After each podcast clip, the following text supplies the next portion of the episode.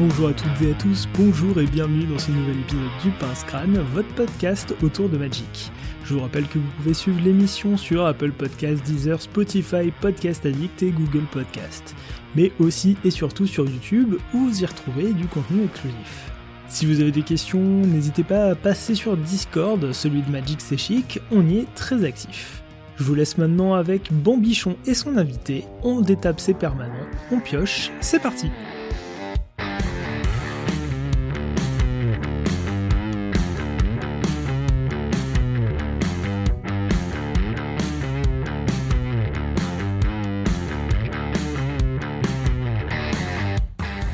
Rebonjour à tous et bienvenue dans cet épisode du Pince Crâne dédié aux meilleurs TCG avec un S et aux moins bons avec un S aussi.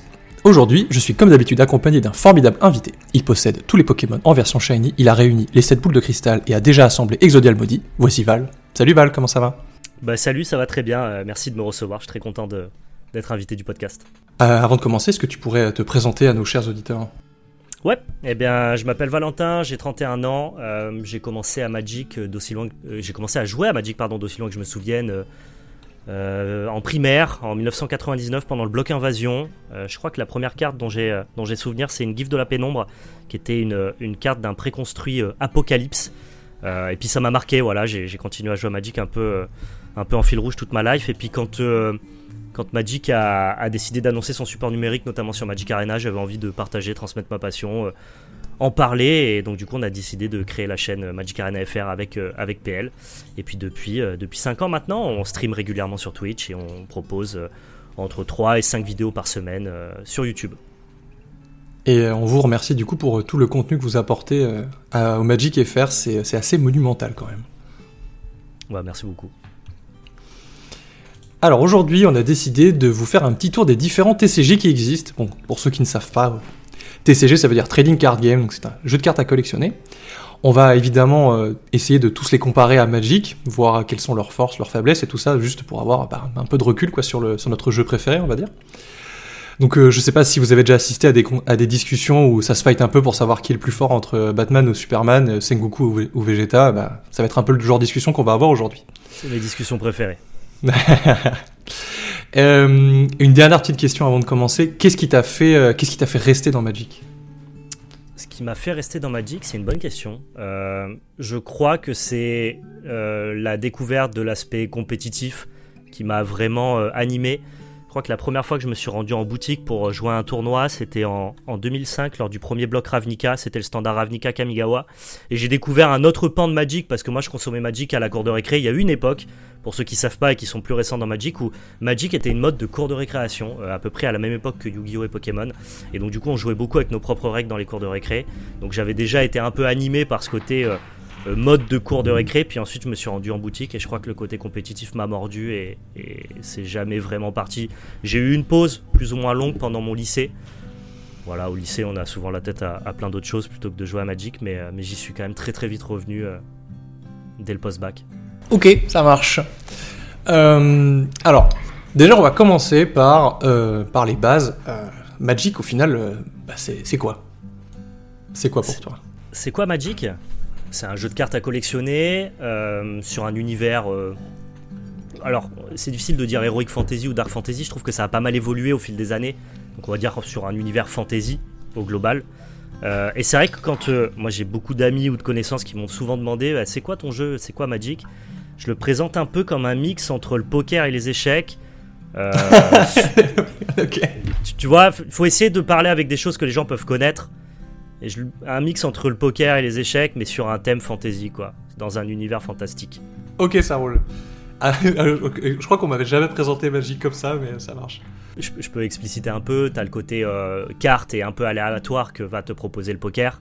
Et la prise de décision qui va en fonction des cartes que tu as, entre guillemets. Et t'as le côté euh, gestion de ressources et macro-décision de, des échecs, où tu affrontes ton adversaire en 1v1.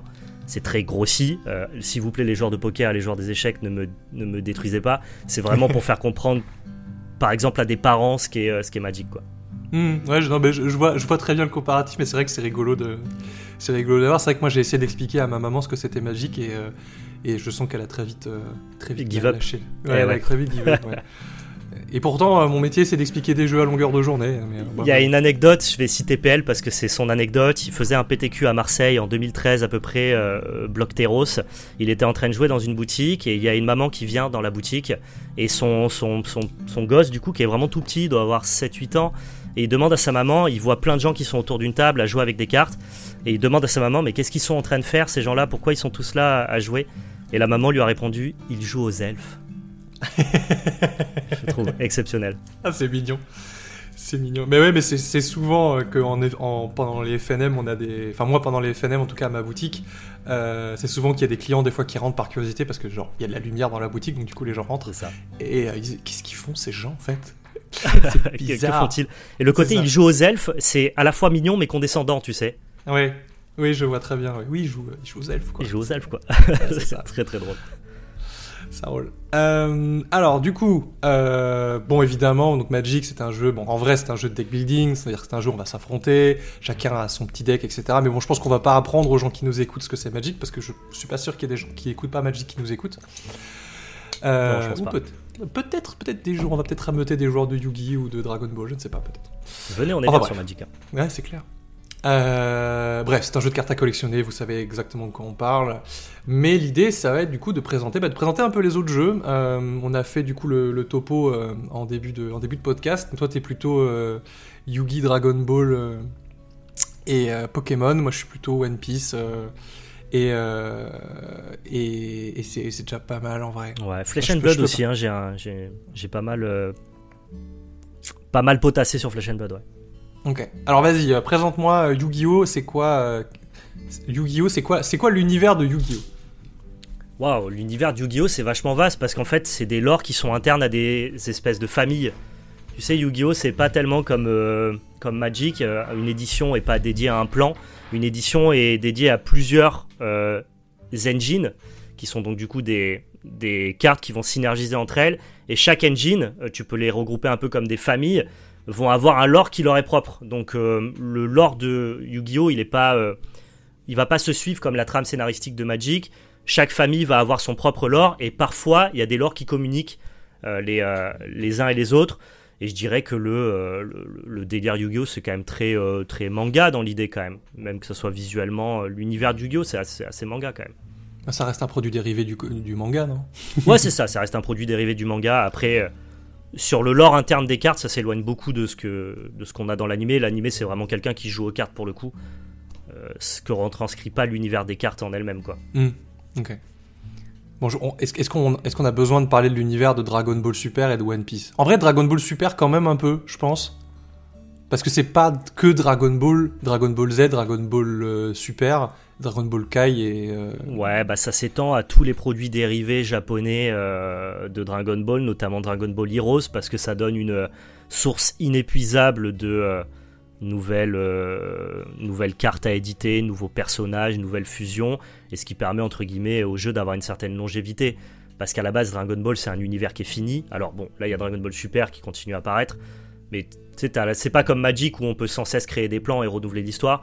À un moment, il y a une fin à Dragon Ball. Donc, ouais, il puise vraiment euh, très très large pour le coup. Y a pas une histoire de multivers aussi dans Dragon Ball? Si, si, clairement, bah, ça c'est surtout ouvert dans Dragon Ball Heroes en fait, ce côté multivers et tout. Après, moi, c'est pas. Honnêtement, c'est pas un truc qui me passionne et. Et j'avoue que Dragon Ball, euh, Dragon Ball Super Card Game, euh, si, si c'était seulement DBZ, je m'en porterais pas plus mal quoi. Comme pas mal de gens, je pense. Ouais. Euh, bah pour parler un peu de One Piece, bah One Piece c'est One Piece. Si vous connaissez le manga, euh, bah vous connaissez un peu le, le lore de One Piece. Après pour l'instant le jeu est extrêmement jeune. L'OP2 sort demain. Enfin, la deuxième extension sort demain. Et euh, les, en tout cas de ce que j'ai cru comprendre pour l'instant, même si c'est un peu gloubi-boulga, les extensions sont censées être autour de certains arcs narratifs. Ouais. Euh, le premier, euh, la première extension en fait c'est sur l'arc euh, Wano. Du Qui coup, était l'arc en cours, donc c'était malin de leur part. Bah, c'était, c'était fait, c'était fait pour, hein, c'était, Mm. clairement c'était fait exprès. Euh, L'OP2, on est à Impel Down, donc euh, la prison, euh, prison sous-marine. L'OP3, c'est un peu bizarre parce qu'on est un mix entre du. ça, en fait, ça s'appelle Mighty Enemies, donc ennemis mortels, quoi. Enfin, grands ennemis, ou je sais pas la traduction FR, mais. Et, et du coup, on a un mélange entre du East Blue, de, des hommes poissons, le, un peu le, le c'est un peu la, la genèse de, de tous les personnages de, de tous les personnages principaux de One Piece. On a du la, le début de Nami, le début de Usopp, euh, le début de Sanji aussi. Donc c'est un peu bizarre. Et euh, l'OP4, en tout cas de ce qui a été teasé pour l'instant, c'est euh, deux univers qui vont, à mon sens, pas du tout ensemble, à savoir Dressrosa et Alabasta. C'est un peu bizarre, mais bon, c'est comme ça. Ok, ouais, bah t'as un, un arc qui est très éloigné dans le manga et un des premiers gros arcs euh, du, du manga, donc ouais. Bah non, on va dire le meilleur arc du manga. Alabasta, c'est le meilleur arc du manga euh, pour toi? Bah, ça- Dressrosa, moi- je sais pas. Non, Alabasta, Alabasta. Ah, Euh, Alabasta, ok. je- ouais, je pense que c'est un de mes arcs préférés de One Piece, ouais. Alors, moi, je suis, je suis pas un fan hardcore de One Piece. J'ai Mhm. lu, hein, j'ai lu et vu. Euh, moi, je suis quand même très Water 7 et Nice Lobby quand même. Hmm. J'aime beaucoup tout le délire des, du CP9 et du CP0 euh, Ouais. qui m'avait bien fait kiffer. Euh, mais euh, mais je sais pas, de, à la Basta, il y a, il y a cet aspect euh, cet aspect mafia plus. On est encore dans l'époque où les combats sont jojoesques, plus des personnages ultra charismatiques. Et Crocodile est un méchant extrêmement charismatique et qu'on adorait. Mais c'est ça, c'est un des On meilleurs méchants. Ouais. C'est un des meilleurs méchants de One Piece. ouais, très, Après, très bien. il- Bon, bref. Euh, Est-ce que tu nous parlerais pas un peu de Flesh and Blood? Parce que je t'avoue que moi, Flesh and Blood, je suis au niveau zéro de la connaissance. Ouais, Flesh and Blood, c'est un jeu euh, qui a été euh, créé par James White, qui était un ancien joueur de Magic, qui a même fait des, des Pro Tours Magic. C'était quelqu'un qui a été vite fait dans le train, je pense à une époque, en tout cas, qui a fait quelques Pro Tours. Euh, qui travaillait aussi pour Wizard en Nouvelle-Zélande, pour le coup. Et il a, euh, il a pensé son jeu pendant des années dans son coin euh, pour pouvoir le peaufiner et le sortir en 2019. Euh, Flesh and Blood, c'est un jeu qui reprend un univers fantastique, un peu à l'instar de Magic, mais assez sombre, qui reprend un peu les, tu sais, les premiers amours de, Magic où les cartes étaient quand même un peu plus. Nous, dans la cour de récré, on avait des cartes Magic qui étaient assez, assez cringe, quoi. Ouais, C'était, euh, enfin, c'était un peu affreux. hein, euh, euh, Enfin, tous les ouais, premiers blocs. ça-. Il y, a- y a des designs qui sont assez, assez dégueulasses, quoi. Puis les illustrations sont vraiment. euh, C'est ça. Et Flesh and Blood, t'as un peu ce retour à, un peu à de la dark fantasy où euh, effectivement t'as bah, t'as des crânes éclatés, des choses comme ça qu'on fait plus tellement maintenant dans dans le lore de, Magic pour le coup. Donc il revient un peu euh, aux sources. En termes de gameplay, très rapidement, le, flavor des games est très très bien pensé parce que ça se euh, ça se prête un petit peu à la comparaison d'un MMORPG. C'est-à-dire qu'en gros, euh, tu te stuffes, t'as ton équipement, et puis tu vas faire du PVP, tu vas affronter un autre gars qui s'est stuffé au préalable. Tu commences la partie et, et donc du coup t'es super stuffé, et donc du coup tes tours sont beaucoup plus puissants et t'as un maximum de ressources. Et plus la partie avance, plus tes ressources déclinent, plus tes ressources déclinent, plus ton stuff s'épuise, et tu finis du coup entre guillemets euh, un peu à l'instar de Naruto et Sasuke à la fin du manga, à juste te mettre des pêches quoi. Et euh. Flesh and Blood retranscrit, retranscrit extrêmement bien cette sensation dans son gameplay là. Voilà, pour tous les fans de, de, de MMORPG, il y a un vrai, euh, un vrai flavor qui fonctionne très très bien. Ok. J'ai essayé de m'y intéresser un petit peu et euh, enfin j'ai essayé de m'y intéresser. En fait, j'ai voulu voir si ça allait prendre ou pas à ma boutique parce qu'on a déjà trois jeux qu'il faut soutenir, donc c'est un peu difficile de- d'en soutenir un peu bien plus. sûr. quoi. On n'a pas une communauté qui est gigantesque, donc euh, on a déjà du One, du Magic, du Yu-Gi-Oh et du Dragon Ball. Et déjà quand il y a eu l'arrivée de One Piece, j'ai un peu sourcillé et en me disant euh, putain, euh, fait chier quoi, un quatrième jeu. Bon, finalement ça. On a une communauté qui est, euh, qui est pas gigantesque non plus sur One Piece, mais ils sont euh, entre 6 et 8 tous les, tous les vendredis soirs, donc c'est toujours cool quoi. Oui, Mais c'est vrai que c'est tournoi.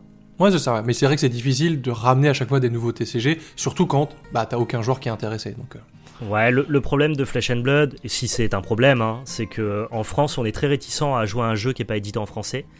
Euh, ça va être corrigé, en tout cas les boutiques. euh, moi, j'ai demandé à quelques boutiques pourquoi elles faisaient pas de Flesh and Blood. Il y avait beaucoup, bah, les produits sont pas français et, et c'est compliqué du coup de, de- de vendre des produits anglais. Euh, ça tend à être corrigé parce que là, le prochain set qui sort fin mars, qui s'appelle Dynasty, euh, sera édité en français pour la première fois. On avait eu un set de reprint euh, en français euh, en juillet Les- dernier, mais voilà, c'était vraiment un set les de reprint. packs. Les history packs, exactement. Euh, mais voilà, donc du coup, maintenant le jeu est édité en français, ça devrait prendre un peu plus. C'est un jeu qui marche beaucoup dans les pays de l'Est, euh, Pologne, République tchèque, euh, tous ces pays-là. Et ouais, je pense que ça va se démocratiser pas mal parce qu'ils sont bons en fait, Flesh and Blood. On pourra en reparler dans les différents points qu'on va aborder. Je veux pas tout spoiler, mais Hmm. ils ont une formule qui, qui marchait. ils ont repris une formule qui marchait bien et, Et ils font. Mm. C'est un peu le, leur fer de lance, quoi. Le... Vous aimiez l'ancien Magic, euh, nous on est là, quoi. Ouais, je vois. Mais après, euh, la barrière de la langue, en vrai, euh, elle est, elle est pas complètement vraie, parce que tu vois, parce que One Piece, ça n'existe pas en français, ça n'existe qu'en deux langues, ça existe en anglais et en, en japonais. C'est vrai. Et, euh, et pourtant, euh, en fait, c'est con, mais c'est la licence qui porte le En truc fait, aussi. hein. l'avantage de One Piece, c'est qu'il a une licence. Flesh and Blood, la licence, elle n'existe pas. Elle est Ouais, créée bien sûr. pièces. Voilà, c'est une Ouais, licence mais- de Dark Fantasy euh, avec laquelle tu aucune attache avant d'arriver dans le TCG, tu vois.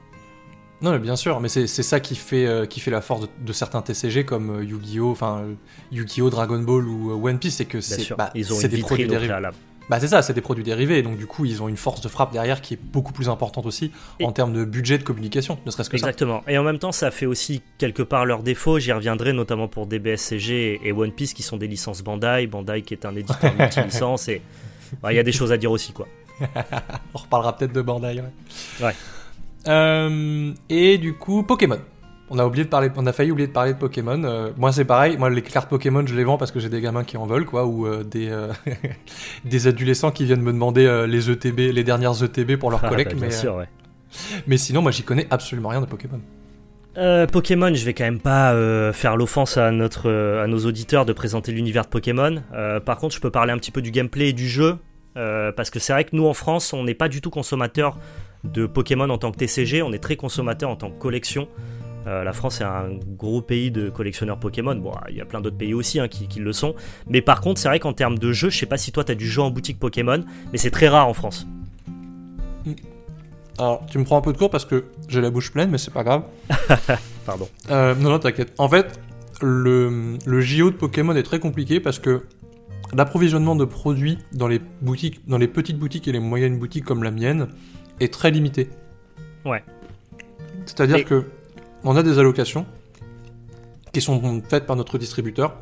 Ils nous envoient des produits quand ils ont, enfin, dès- quand il y a une nouvelle extension. Ils nous envoient une certaine quantité de produits. On ne peut pas choisir les quantités qu'on veut, et surtout, on ne peut pas en recommander derrière. Ce qui fait que Ouais, déjà pour avoir des lots de tournois, en fait, c'est, bah, c'est pas possible. Et en plus de ça, il n'y a pas de JO à proprement parler. Il n'y a pas de, de, de carte promo, il n'y a pas de, de structure de tournoi ou ce genre de choses euh, qui est proposé aux boutiques pour euh, animer euh, du, des du ligues ou TCG. des ouais. Ok. Après, après, dans l'idée, euh, ce côté rupture de stock de Pokémon, difficulté de distribution, c'est quand même très récent, notamment depuis le Covid et, et la grosse hype qu'il y a eu sur la collection Pokémon, qui fait que du coup, ça a un peu éclaboussé tous les jeux de cartes au global et qui a rendu l'approvisionnement un peu complexe. Avant, Pokémon, si t'en voulais, t'en avais globalement. Et le jeu, en termes de pur TCG jeu, a jamais été trop trop présent quoi. Je veux dire moi les tournois Pokémon, je les voyais dans mon Toys R Us quand j'étais euh, quand j'étais minot le mercredi après-midi et ça a jamais été trop trop trop joué. Alors qu'au Japon, aux États-Unis, c'est un vrai TCG euh, qui réunit des milliers de joueurs au même endroit, à l'instar d'un d'un Grand Prix à Magic quoi. Et, euh, et au niveau du, du jeu, euh, du TCG pur, c'est un peu bizarre euh, Pokémon parce que c'est du tour par tour, donc tu n'interagis pas pendant le tour de ton adversaire. Et il n'y a pas de ce que j'appelle de la micro-décision.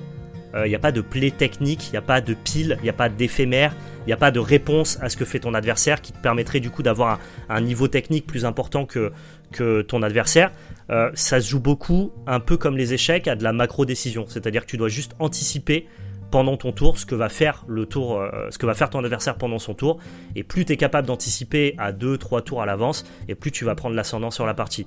Donc c'est assez euh, particulier Pokémon, c'est pas inintéressant compétitivement parlant, mais euh, mais ça reste très limité du fait qu'il y ait très peu ou pas de micro décisions quoi.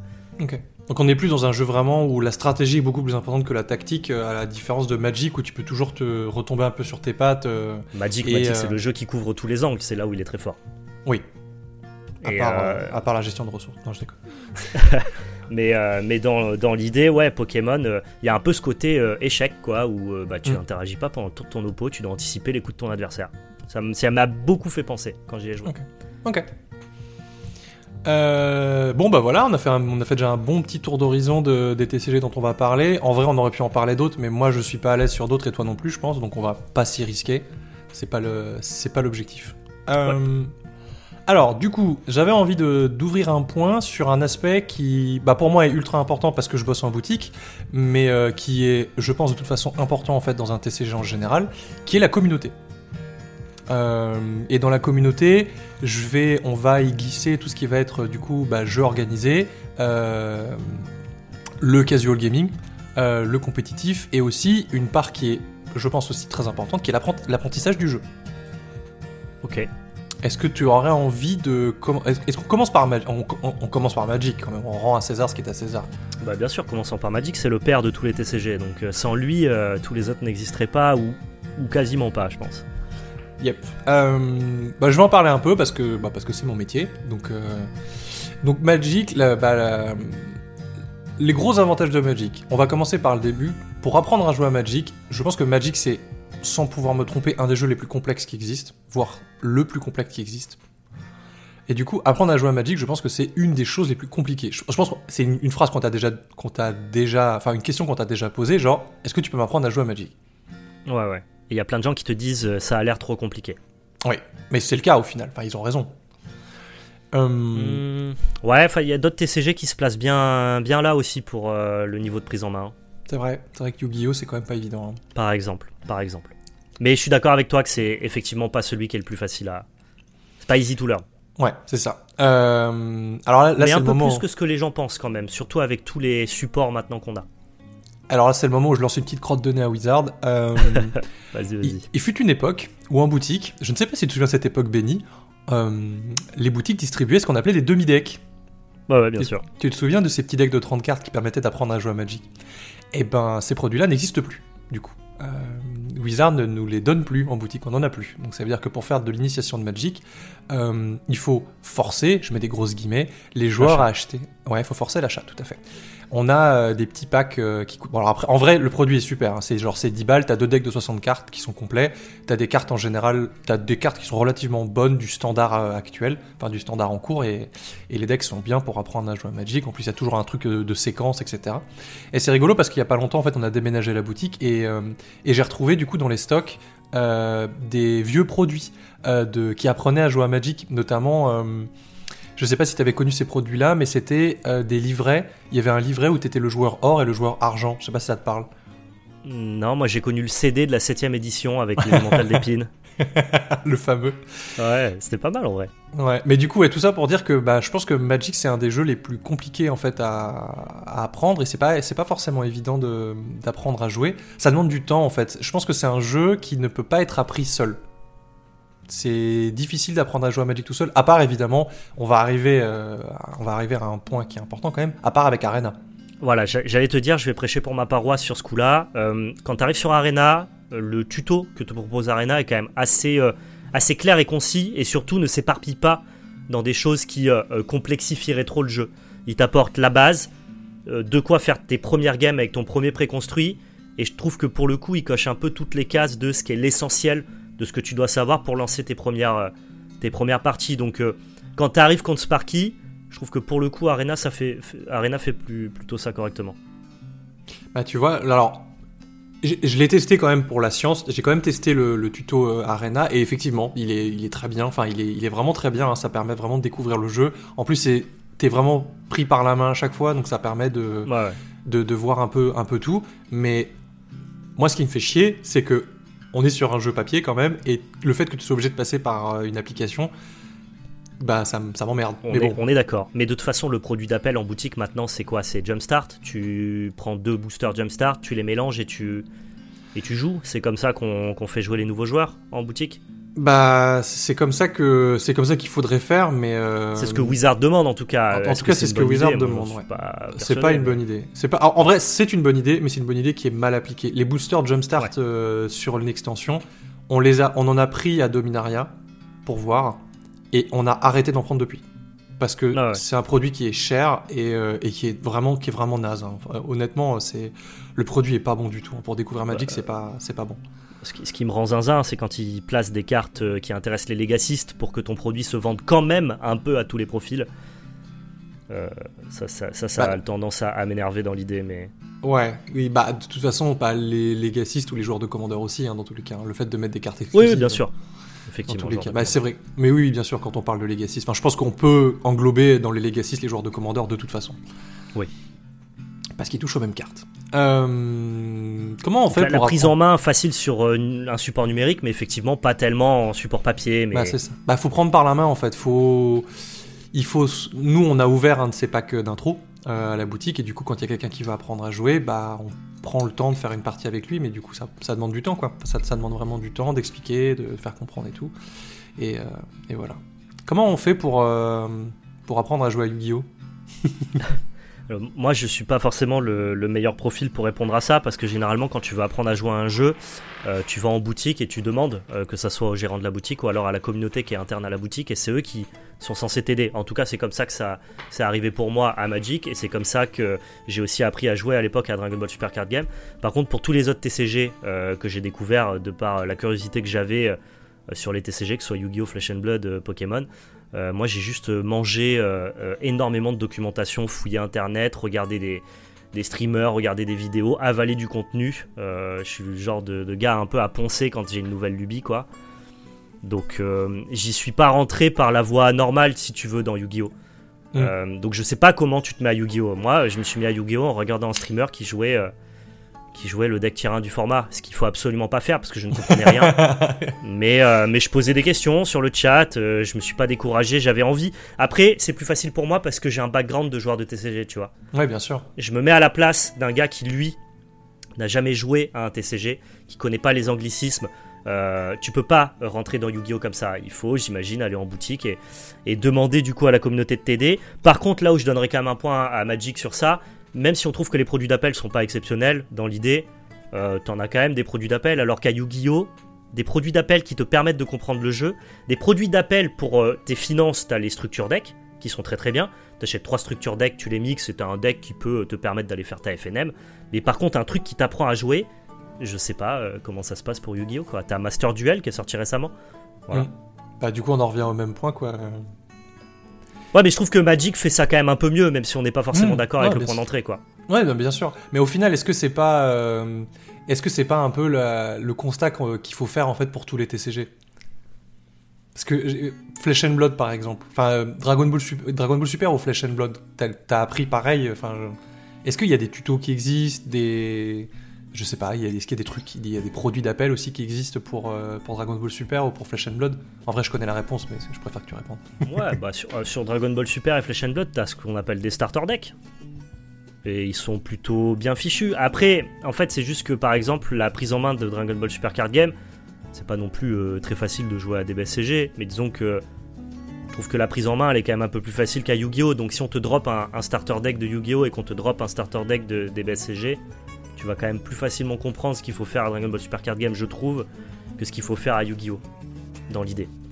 Donc euh, voilà, ton produit d'appel, c'est le, le, starter deck pour des BSCG. Et t'as un peu ça avec Flesh and Blood qui a l'avantage d'avoir deux formats, euh, le Blitz et, euh, le classique construit. Et le Blitz, c'est un format où tes decks sont plus petits, où t'as moins de PV, où les parties s'enchaînent plus vite. T'as une grosse rejouabilité, donc je trouve ça un produit d'appel qui est correct. Dans. Ouais, et du coup, ça, ça permet de découvrir le jeu euh, sans se casser la tête pendant 3 heures sur une partie, quoi. C'est ça. Mais tu vois, là, je, là, là où je voulais un peu nous amener, euh, je, je vais pas prêcher pour ma paroisse, même si je suis très convaincu par le jeu, mais j'ai découvert One Piece du coup, euh, Ouais. avec, la, avec sa sortie en décembre, et honnêtement, je pense pas avoir joué à un TCG plus simple. Ok. C'est- C'est-à-dire que moi, mes initiations de. J'ai j'ai fait des initiations de One Piece du coup, euh, à des nouveaux joueurs, et je leur ai expliqué la structure d'un tour et ils savaient jouer. Bah, c'est les TCG Bandai, hein. c'est un peu le cas de DBSCG quoi. Ouais, DBSCG c'est quand même plus compliqué. C'est, Un, je, peu, un peu plus. pour, avoir, pour comparer DBS et One Piece, One Piece, je pense que One Piece a réussi à trouver la, la formule pour avoir un jeu qui est très simple d'accès et qui a réussi à couvrir un peu les, les angles, enfin les, les angles, les angles morts de, de- des TCG. Les angles de complexité de DBSCG qui a certaines complexités Ouais. euh, dans, Ou de dans son Magic. ruling notamment. Ou de Magic aussi. Ou, de, ou de Yu-Gi-Oh! Euh, on, va, on va parler brièvement du, du, syst- du- du fonctionnement de. euh, de est-ce que- est-ce qu'on est qu'on passerait pas du coup à la. On, on va enchaîner en même temps sur la prochaine, sur la prochaine partie qui est du coup les mécaniques de jeu. Ok, La ouais. Qui, qui, du- qui sont du coup les mécaniques de jeu. euh, et moi, c'était un, un sujet que je voulais aborder au travers de bah, la gestion et l'identification des ressources, qui sont pour moi un des trucs les plus importants dans un TCG. Euh, je vais comparer, on va comparer vite fait du coup euh, Dragon Ball. Moi, je, je vais parler un petit peu de Dragon Ball parce que je vois comment ça marche. Je te laisserai parler de Yu-Gi-Oh si ça te va. Ouais, bien sûr, bien sûr. Dans Magic, pour jouer, bah, vous avez le droit de jouer un terrain par tour et ce terrain-là, il va vous apporter du mana d'une couleur qui va vous permettre de jouer des cartes. Bon, vous savez jouer à Magic, donc on va pas vous, on va pas repartir sur Magic. Dans Dragon Ball, si je me souviens bien, c'est en gros à l'entretien. Vous, vous, on est, je sais pas si on est obligé de poser une carte de sa main à l'envers sur le, sur le champ de bataille. T'es pas obligé de charger euh, ton énergie tous les tours, mais tu, tu peux le faire. Ok. Et du coup, ce qui va du coup représenter les terrains. En gros, c'est comme si vous aviez des MDFC globalement. Exactement. en fait, je vais aller plus loin. C'est une mécanique qui a été reprise de WOTCG, qui est l'ancêtre de Hearthstone en version papier, et où en fait chaque carte dans ta main a une valeur à être convertie en terrain, est une ressource qui donne euh, une ressource de la couleur de la carte. Donc ce qui fait que entre guillemets à Dragon Ball Super Card Game, on pallie un peu euh, une certaine frustration qui existe à Magic, c'est-à-dire que les Flood ou les Death n'existent pas. Ce qui donne du coup au deck euh, DBSCG, et j'imagine que c'est aussi le cas à One Piece, une consistance qu'un deck Magic n'aura quasiment jamais. Bah, alors, tu fais toujours la même chose à Dragon Ball Super Card Game, globalement. Si tu joues mieux que ton adversaire, à Magic, tu peux être débutant et battre un gars qui a 10 ans de Magic. Parce qu'il a pas de chance. ça n'arrivera pas à Dragon Ball Super Card Game. Il y a des gens qui aiment ça et d'autres qui le regrettent. Bah, ce que ce que j'aime bien, en fait, ce que j'aime et ce que je n'aime pas du coup avec ce système dans Dragon Ball Super, c'est que effectivement, t'as ce côté genre c'est fluide, entre guillemets. C'est-à-dire que les, games vont être fluides et t'auras pas genre putain j'ai pas pioché de terrain ça fait chier. Euh, et t'auras pas du coup, enfin t'auras moins cet aspect de rampe. Je, je sais pas si la rampe existe ou pas dans Dragon Ball, mais ouais elle existe. Ok, t'auras moins ce besoin de rampe ou de fixing de couleur que euh, dans, euh, dans Magic. Bien sûr.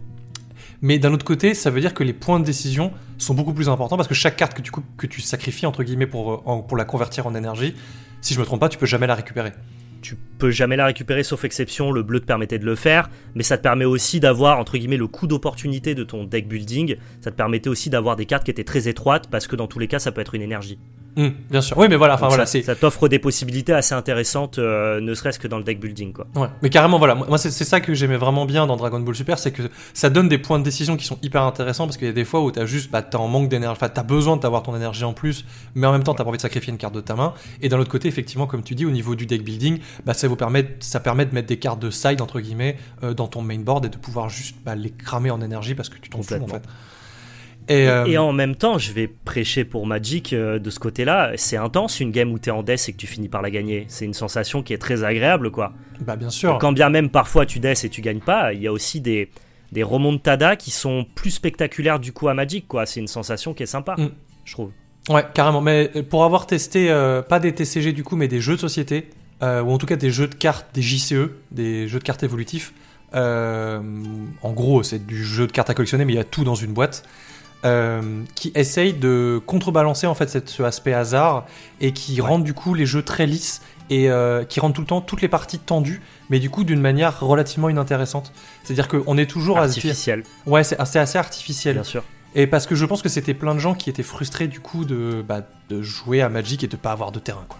Ah mais tu le vois, hein, tous les TCG qui sortent, il n'y en a aucun qui reprendra le parti pris des terrains à Magic parce que c'est la plus grosse frustration au jeu des gens qui ne veulent pas se mettre à Magic. Moi, je pense que c'est une bonne chose et j'aime Magic parce qu'il y a des terrains, cette gestion de ressources très fine justement qui bah, te demande des fois de ramper, de splasher parce que ta mana base, faut la peaufiner, elle a une importance, que parce que quand tu death, et eh bah, tu dois peut-être adapter ton gameplay. Je trouve que ça t'ouvre d'autres angles qui peuvent être frustrants mais qui font que ce jeu est riche et complexe. Mais tous les TCG dont on va parler après ont gommé entre guillemets ce défaut qui pour moi n'en est pas un, mais qui pour le grand public en est un.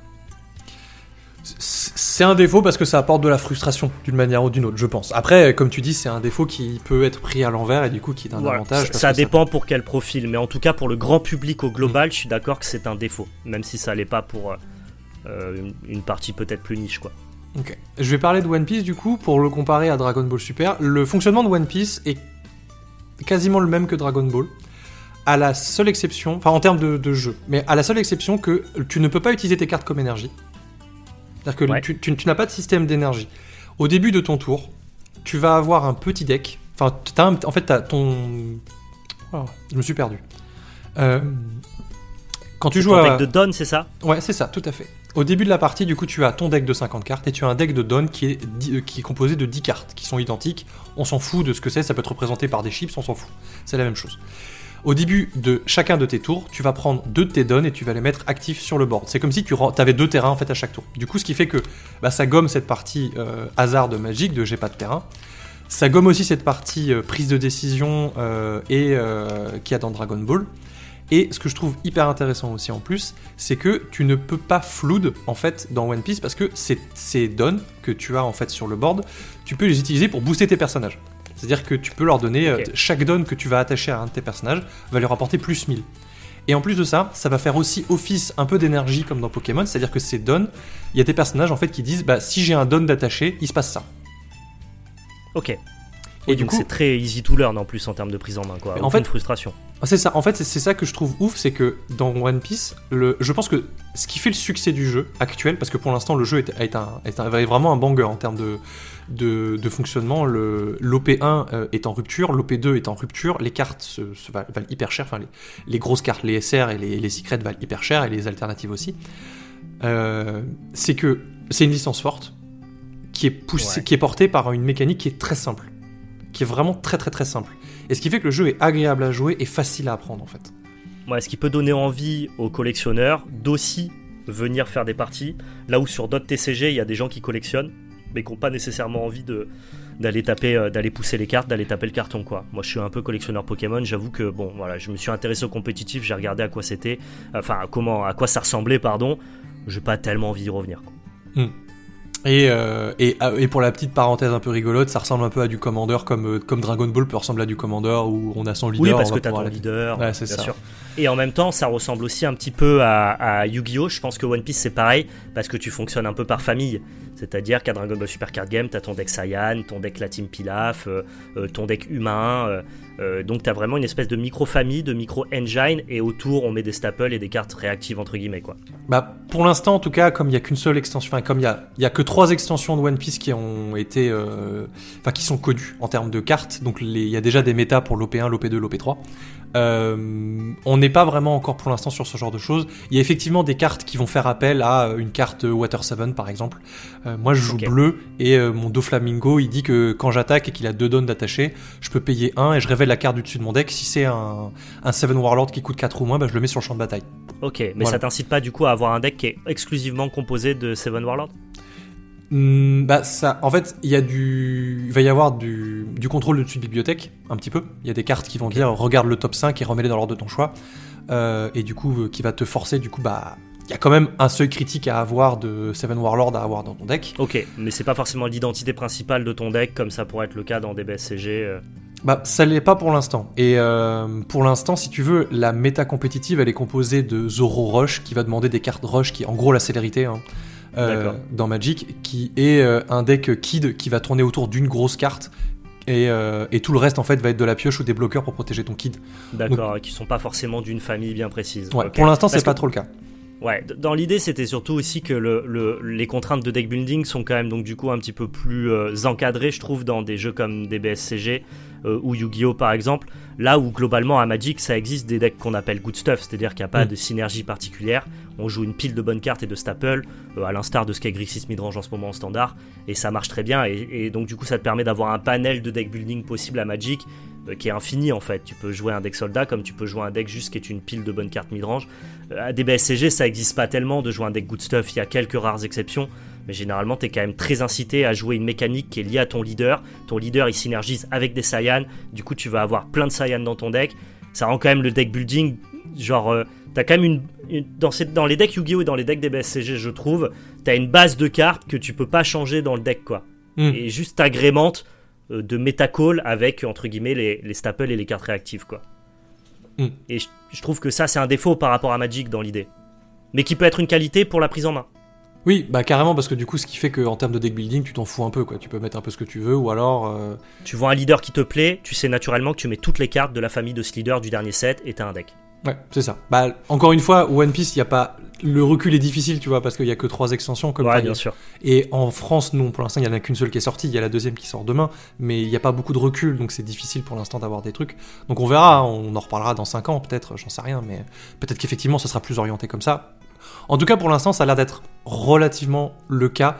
Euh, sur sur l'OP2, par exemple, il y, a un leader barbe blanche et euh, il y a un côté un peu tribal barbe blanche, genre si on est des whitebeard, des, des pirates de l'équipage de, de Whitebeard, bah, on va gagner plus 1000 euh, ou on va avoir telle capacité ou truc dans le genre. Donc il y, a- il y a quand même, il y a quand même des idées de de, de, de, De tribus, ouais. ouais, de tribus quoi un peu.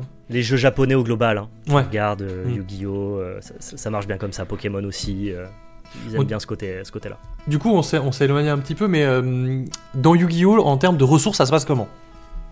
Yu- Yu-Gi-Oh! euh, ça pour le coup, je vais lui, lui valoriser un point euh, bien particulier. C'est que tu as quand même la sensation que la plupart des TCG, ils sont un peu. Tu, tu peux les lier, tu peux, tu peux retrouver la, la paternité de Magic dans la plupart des TCG euh, euh, plus ou moins récents.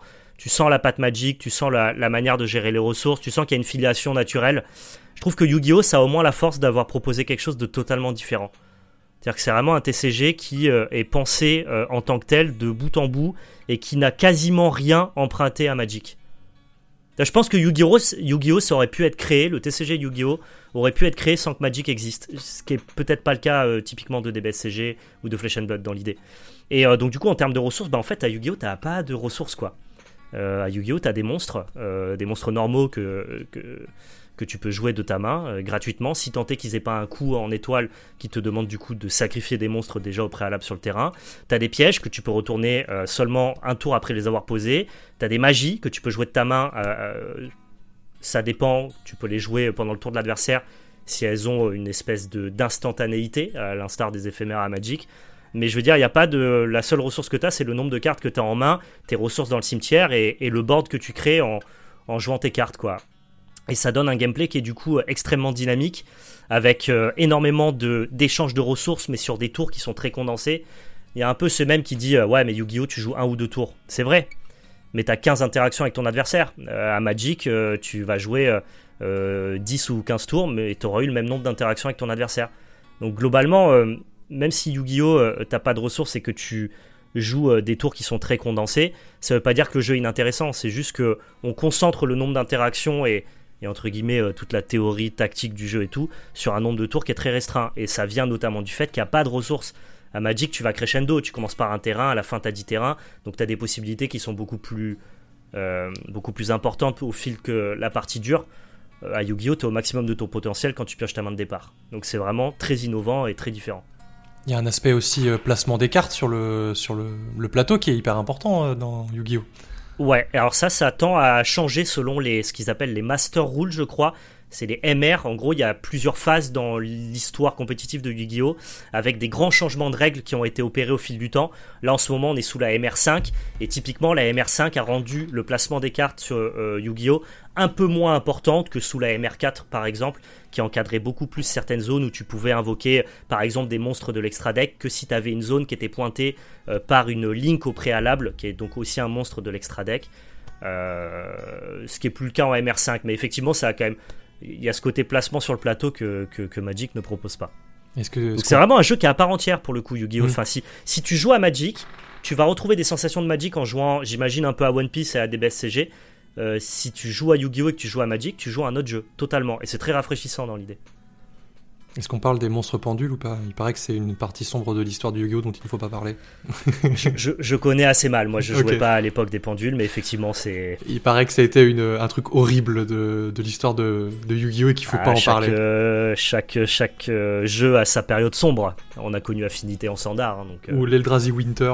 ou le l'Eldrazi Winter, le Protoroco. Hein. Moi, j'ai bien aimé, mais Ah putain, la vache, ouais. Ouais, c'est sûr. non, sûr. non, ouais, il y a des parties sombres à tous les. Mais après, ce qui est rigolo, tu vois, c'est qu'on on parle de, tu vois, tu parles de jeux différents, mais je trouve qu'il y a pas mal de porosité quand même aussi entre les jeux, parce que dans Yu-Gi-Oh maintenant, tu vois, on- tu parlais de magie euh, qui peuvent être jouées autour de l'adversaire. Il y a un système de chaîne maintenant qui fonctionne un peu comme la pile dans Magic, et euh, Ouais. Il y a, du coup, il y a, y a ce côté un peu, euh, un peu voilà, porosité entre les jeux, quoi. C'est, on se, on, Ouais, regarde, tu- on regarde ce que fait le voisin, puis on, on copie un peu, on fait ça à notre sauce. Bien sûr, tu prends les bonnes idées à droite à gauche. Tu sais, ça a été flagrant, notamment sur Hearthstone, quand ils auront pris des mécaniques comme le cycling et qu'ils l'ont pas appelé cycling, Hmm. Euh, ou comme le cri de guerre qui est un simple TB. Euh, effectivement, tous les jeux se piquent euh, un peu à droite à gauche, mais mais je trouve que Yu-Gi-Oh c'est celui qui diffère le plus, qui a les mécaniques les plus éloignées de ce que Magic Mm. propose, à mon sens. Ouais, mais carrément. Hein. Et pour les chaînes, c'est très intéressant d'ailleurs parce que on rentre dans le technique. Je fais une parenthèse très courte, je suis désolé, mais je trouve ça assez intéressant. Euh, en gros, la pile à Magic, tu peux interagir à n'importe quel endroit de la pile à tout moment. C'est-à-dire qu'en gros, il y a 3-4 sorts qui sont rentrés en pile. Ton cinquième sort, il peut cibler le premier, pas forcément le dernier de la pile. Et l'avantage des chaînes ou le désavantage à Yu-Gi-Oh, c'est que la dernière carte qui rentre dans ta chaîne, elle ne peut cibler que la carte d'avant. Donc c'est-à-dire qu'en fait, ta chaîne, elle fait rentrer plusieurs maillons de chaîne. Et le dernier maillon qui rentre dans la chaîne ne peut pas cibler le premier maillon. Il ne peut cibler que le dernier. Ce qui fait que tu as beaucoup d'effets en compétitif qu'on appelle des blocs chaînes et qui permet de protéger certains de tes effets des interactions de ton, euh, ton adversaire en opposant un petit effet random en dernier recours de ta chaîne. Et ça, pour le coup, c'est là où Yu-Gi-Oh devient très euh, technique. Et c'est sur ça qu'il est assez intéressant, je trouve. C'est un peu comme si t'avais un vieux truc qui disait engage, gagne un point de vie, et du coup ça empêche ton adversaire de contrer ton sort, quoi. Ouais, hein, c'est un peu ça. Tu es capable de block chaîne pour empêcher ton, ton adversaire d'interagir sur le maillon de chaîne que tu veux protéger. C'est assez malin de leur part d'avoir euh, différencié la chaîne et la pile à ce niveau-là. Hmm, ok, ouais, c'est intéressant, c'est marrant comme, euh, comme fonctionnement. Mais ça, quand tu commences, euh, c'est horrible de comprendre ça à Yu-Gi-Oh! Ouais. Vraiment. Bah, en vrai, c'est comme la pile, hein. la pile c'est c'est dégueulasse à comprendre aussi hein, dans Magic. hein. Oui, bah ouais, ouais. Je me souviens plus à quelle époque j'ai appris Mm. la pile. Ça remonte à tellement longtemps que je, je revois pas tellement. Mais oui, j'imagine que pour quelqu'un qui est nouveau, c'est très compliqué. ouais. Bah, je, moi, je, ce que je dis souvent en fait quand euh, j'explique Magic, euh, enfin quand j'explique Magic pas à des novices, mais à des, des des gens qui sont novices mais depuis quelques mois, donc qui savent, qui commencent à savoir jouer. Pour moi, les, les trois étapes de, de comprendre Magic, c'est d'abord tu comprends la structure d'un tour, ensuite tu comprends comment fonctionne la pile, et ensuite tu comprends comment fonctionnent les couches. Et là, tu, et là, tu maîtrises Magic. Alors, tu sais que les couches, il y a encore plein de gens qui ne comprennent pas. moi, ben- le premier. hein. ah ben, ce couches, euh, C'est ce que j'allais dire, moi non plus, hein, mais c'est juste, pour dire que pour moi, tu vois, c'est les trois étapes ouais, de maîtriser Magic. Et c'est vraiment les couches, si t'es pas judge ou gros grinder, euh, Ah, tu t'en fiches un peu. Moi, je connais des effets de couches parce que c'est des applications de carte par Ouais. carte. Tu vois, je connais l'effet de couche entre une Blood Moon et une. Et une, euh, Et une ou une Urza Saga par exemple ou quoi mais Hmm. mais je sais pas l'expliquer je sais pas pourquoi ça fonctionne comme ça quoi Mais c'est même pas un effet de couche en plus sur Urza Saga, c'est une state-based action. ah c'est une oh bah alors tu vois bah en fait, c'est parce que c'est c'est une saga qui a plus de marqueurs euh, lore que le nombre de chapitres qu'elle a. Et comme elle a zéro chapitre, bah du coup, euh, ah ok voilà, c'est tout. Bon bah tu vois, non vraiment moi les couches c'est je connais les interactions entre certaines cartes mais je sais pas les expliquer. Mais voilà, en fait, c'est- ça m'intéresse pas, j'ai pas été euh, fouiller ce truc Bah c'est parce que parce que t'es pas un joueur de commandeur. Ah tu, tu- c'est important les effets de couche en commandeur multi parce qu'il y a beaucoup d'effets sur la table, c'est ça? En fait, Parce qu'en duel commandeur, c'est pas tellement très important. Non, en duel commandeur, tu t'en fous parce que c'est un format qui est beaucoup plus. euh, Enfin, la pool de cartes est beaucoup plus restreinte. Du coup, tu connais les Ouais, interactions entre les cartes. Alors qu'en commandeur multi, comme tu joues tout et n'importe quoi et que c'est un Oui, énorme et le board de beaucoup, trucs, donc il y a ouais, y a beaucoup de cartes juste- sur le champ de bataille. c'est ça. Il y a juste des moments où t'es là, tu fais genre, comment on résout ça? Je sais pas. OK, OK, je vois. mais voilà, mais c'est plus. euh, Oui, non, mais voilà, c'est plus dans les formats non compétitifs de Magic où les couches sont intéressantes parce que du coup, ça donne plus des puzzles. Mais en vrai, comme c'est des, formats non compétitifs, bah, on s'en fout de savoir en fait qui c'est qui gagne ou pas, quoi. Enfin bref, peu importe. Euh, Non mais c'est intéressant. Moi je, à chaque fois je- j'entends euh, des fois Charles et Théo parler de couches sur le podcast Mage. Mm. Je trouve ça toujours très intéressant et je me dis j'ai pas envie de potasser ça quoi. J'aime bien en entendre parler et ça s'arrête là. Bah, il y a. euh, je vais faire un peu de pub pour. euh, J'allais dire Feu Skull, mais il est pas mort, mais euh, pour Skull, Skull, qui, a fait une, qui avait fait une vidéo sur les couches qui est hyper intéressante. Elle est vraiment bien foutue et il explique comment ça fonctionne. Et euh, quand je l'ai regardé, j'ai fait Ok, j'ai compris. Maintenant, je m'en souviens plus, mais quand j'ai regardé, j'ai compris. Ah bah trop bien. Bah, j'ai regardé. Il avait fait aussi une très très bonne vidéo euh, introduction à Magic au global. Ouais, mais il a fait des. Il a fait des très bonnes vidéos. Ouais, on t'aime Skull. Tu nous. Reviens Skull. Oui, tu nous manques. Euh, voilà. Et on n'a pas parlé de Flesh and Blood du coup, parce que je ne sais pas comment fonctionne Flesh and Blood. Oh là là. Alors Flesh and Blood c'est pas facile à, à expliquer. Parce qu'il faut savoir qu'une carte Flesh and Blood, elle a trois niveaux de lecture. C'est-à-dire qu'une carte Flesh and Blood, c'est à la fois une action, c'est à la fois une ressource, et, et, ça et c'est à la fois une défense, et ça a un coût converti de mana. Donc c'est-à-dire que l'arbre décisionnel d'une seule carte euh, est extrêmement poussé. C'est-à-dire que toutes les cartes que tu as dans Flesh and Blood peuvent être soit une attaque, soit une défense, soit une ressource, euh, soit, enfin, soit tu, oui, c'est une attaque quoi. Ça a un coût converti de mana comme à Magic. Donc tu peux défausser des cartes de ta main pour payer euh, entre guillemets la ressource demandée en mana, à l'instar de ce que proposerait une carte Magic. C'est juste que là, c'est pas des terrains que tu joues tous les tours, c'est des cartes que tu défausses de ta main. Par contre, pendant la phase d'attaque de ton adversaire, toutes les cartes que tu as dans ta main ont une valeur de défense qui elle est gratuite à jouer et donc du coup peut servir à préserver ton pool de PV. Un peu Donc, comme. il y, a- il y a euh, vraiment un côté euh, pluridimensionnel à Flesh and Blood qui rend le jeu extrêmement euh, skill intensif, mais en même temps pas si facile de prise en main, je trouve. Un peu comme les, les counters dans, euh, dans TBS ou dans, euh, ou dans One Piece. Il y a une- counters, c'est-à-dire les, les- les contre-attaques? Euh, oui, c'est c'est vrai qu'en fait j'appelle ça des counters parce que dans One Piece, en fait dans One Piece, les, la gestion de ta main est différente par rapport à Dragon Ball parce que le Dragon Ball c'est que tu peux pousser ton attaque ou tu peux défendre l'attaque, mais dans One Piece tu ne peux pas pousser ton attaque, c'est-à-dire que tu peux pas cracher des cartes de ta main. Ah oui, d'accord. Oui, c'est vrai qu'à Dragon Ball Super Card Game, quand tu attaques, tu peux effectivement, il y a une valeur supplémentaire à tes cartes qui te permet de booster l'attaque du personnage qui attaque, et ça de manière gratuite la plupart du temps. Ce Mais- qui donne du coup effectivement encore une fois une, une dimension supplémentaire à tes cartes. Bah là, il faut que tu imagines que Flash and Blood c'est le paroxysme de ça. Ouais, ouais, c'est vraiment les cartes ont, ont vraiment trois utilités différentes et du coup il y a une gestion des ressources qui est euh, hyper importante quoi. Exactement. Il faut imaginer, moi je l'imagine comme ça et ça parle assez facilement aux gens. Euh, donc du coup, tu es un personnage stuffé en PVP, tu vas affronter un autre gars euh, dans une arène qui t'attend stuffé en PVP et vous faites une partie d'escrime. Euh, Mm. C'est-à-dire que tu essayes de lui porter un coup, et puis lui il réplique, et puis il essaye de te porter un coup, et puis toi tu répliques, et puis au moment où toi tu as un petit peu sculpté ta main, tu vas pas répliquer sur le coup de ton adversaire parce que toi tu vas vouloir porter un coup qui est plus important. Mais si tu as dépensé des ressources avec tes cartes pour défendre le coup de ton adversaire, ton coup à toi lors de ton tour, forcément tu auras moins de cartes en main, il sera du coup moins important. Donc c'est tout un savant mélange de quand est-ce que je peux encaisser les coups de l'adversaire ou quand est-ce que je dois les défendre pour pouvoir récupérer la tempo de la partie. Et donc tu as vraiment ce côté un peu escrime, j'attaque, je défends, j'attaque, je défends, jusqu'à ce que euh, un moment il faille attaquer et ne plus défendre ou inversement quoi. Et vraiment, il y a le côté tu sais beatdown à Magic, euh, Mhm. euh, quand tu es le joueur attaquant et le joueur défenseur, si tu te trompes de rôle, tu perds la partie. À Flesh and Blood, c'est une catastrophe quoi. Si tu sais pas si tu dois temporiser ou attaquer, euh, tu te fais euh, vraiment défoncer quoi. Mais, euh, mais du coup, c'est pas autant que Yu-Gi-Oh! mais c'est un jeu qui diffère pas mal des autres TCG sur cet aspect-là, ouais. Sur Ok. l'aspect gestion de ressources, il n'y a pas de champ de bataille, il n'y a pas de terrain, il n'y a pas de ressources, quoi. Toutes tes cartes sont dans ta main et te permettent juste de jouer des actions d'attaque ou de défense. Ouais, tu, tu- tu te mets des nions quoi. Tu te mets des nions, c'est un 1v1, euh, j'allais dire sans règles, pas tellement, mais c'est octogone sans règle. c'est ça. Mais c'est très marrant parce que les cartes que tu utilises pour de la ressource, c'est des ce qu'on appelle du pitch. Bah, ces cartes-là repartent en dessous de ton deck. Et généralement, les cartes que tu utilises pour générer des ressources, c'est des cartes qui ont un power level qui est plus faible, mais qui génèrent beaucoup de ressources. Ce qui se passe qu'en fait, toutes les cartes que tu as remises sous ton deck au fil euh, de la partie, plus la partie avance, plus ces cartes tu vas les revoir.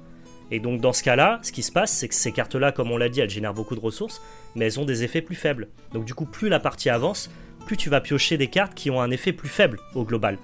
Pareil pour ton stuff, au début t'es full stuff, tes équipements te permettent de bloquer des attaques, mais du coup plus tu bloques des attaques, plus ton équipement se dégrade, voire se détruit, ce qui fait que tu finis la partie à attaquer avec des cartes qui ont une valeur par exemple d'attaque beaucoup plus faible, une valeur de défense beaucoup plus faible, et un stuff qui devient de plus en plus inexistant. Ok.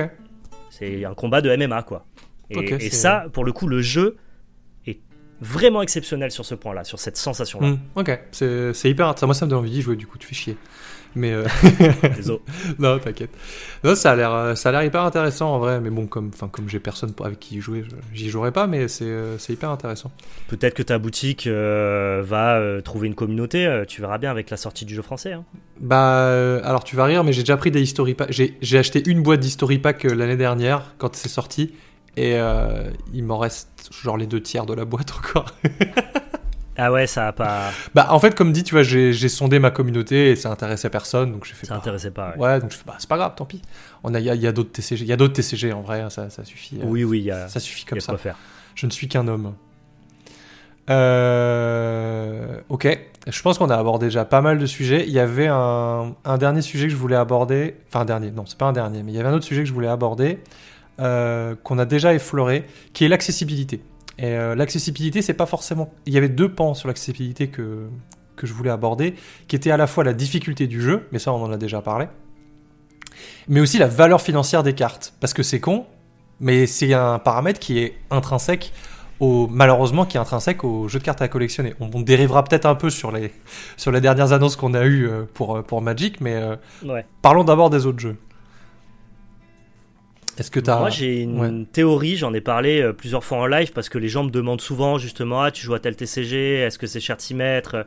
Est-ce qu'il y a des, des, des possibilités budget? Et voilà, on me demande pour Yu-Gi-Oh!, pour Flash and Blood, pour, euh, pour, pour divers TCG. Et moi, je réponds un peu toujours la même chose. Je crois qu'au global, tous les jeux coûtent à peu près le même prix, selon le, la manière que tu as d'y jouer, entre guillemets. Si tu veux jouer compétitif, que ça soit un deck tier 1 à Yu-Gi-Oh!, qui est le dernier deck méta, euh, que ça soit ton deck de pionnier ou de standard, ou que ça soit ton deck Flesh and Blood, je trouve qu'au global, entre certains jeux qui proposent pas de rotation, certains jeux qui définissent leur, euh, leur rotation avec de la banlist, ou certains jeux comme Flesh and Blood qui a ce côté Living Legend qui attribue des points à chaque leader euh, en fonction des tournois qu'il remporte. Euh, ce qui fait que naturellement, au final, à un certain point, le leader finit par se bannir tout seul.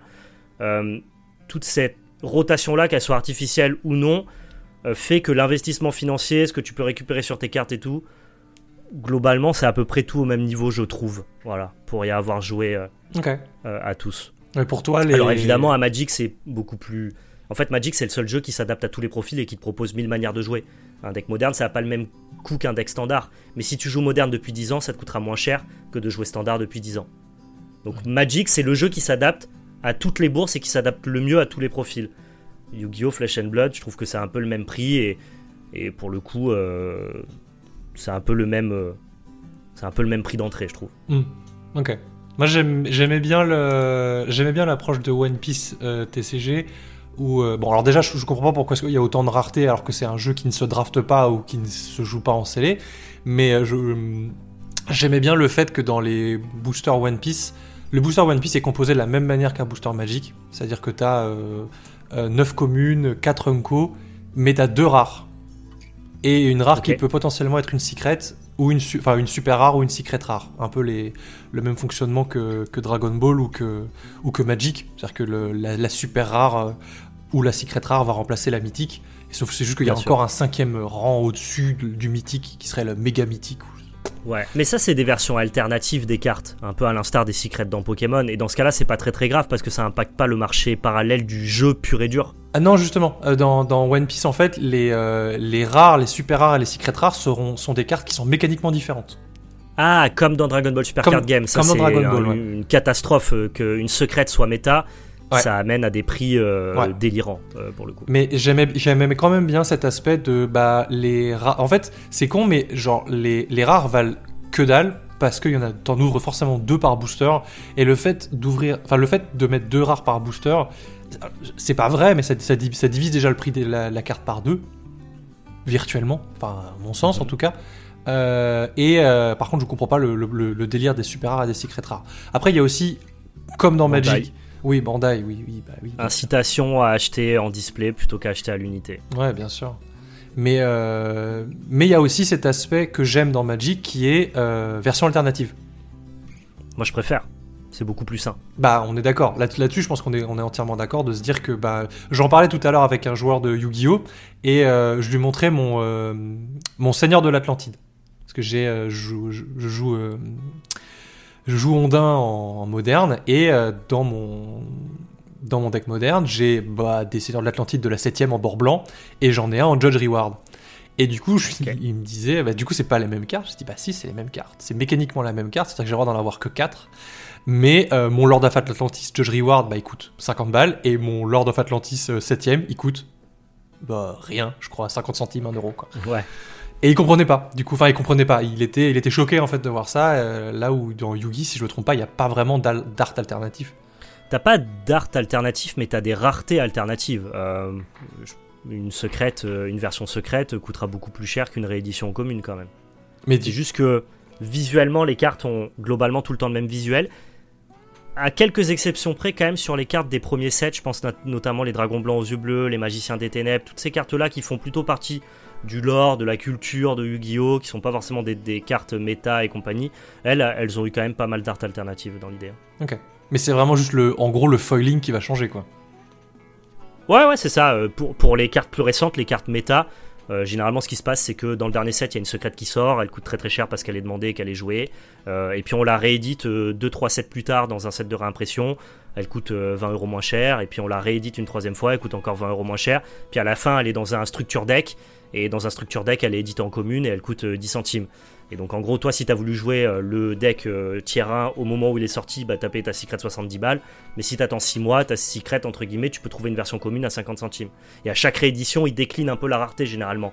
elle commence en secret, puis ensuite elle est rééditée en ultra, puis ensuite en super, et, et ainsi de suite. Ok. Pas euh, le truc le plus sain non plus, parce que du coup tu te retrouves à payer très très cher des cartes qui dévaluent énormément. Hmm. Euh, mais euh, quelque part, si t'es un peu patient et que t'es pas forcément, t'as pas forcément envie de jouer tout le temps le dernier deck à Yu-Gi-Oh, tu peux t'en sortir pour vraiment pas cher. Moi, je trouve ça. Pas, je trouve pas ça sain, mais je trouve ça cool qu'il y ait autant de reprints. J'ai l'impression que dans Yu-Gi-Oh, il y a vraiment beaucoup de reprints quand même au niveau des cartes. Tout le temps. Il n'y a pas une carte qui est pas reprint, il y a carrément une mécanique qu'on appelle les Tin Box, que tu dois connaître en Ouais, bah magasin. oui, bien sûr. Euh, et les Tin Box, c'est très attendu, c'est en septembre, ça sort chaque année. Et c'est simple, les Tin Box, ça réédite toutes les staples. Littéralement, toutes les staples, qu'importe leur prix. Pas de l'année en cours, mais de l'année précédente. Ce qui fait que à N plus 1, entre guillemets, tu peux tout le temps tout jouer pour quasiment rien.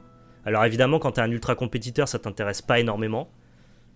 Mais il y a des. Mais euh, mais il y a aussi plein de gens qui jouent juste à Yu-Gi-Oh pour le plaisir, quoi. Et- Et, les Tin Box, c'est un produit Et exceptionnel. puis il y a des cartes avec des raretés spéciales quand même dans les Teen Box.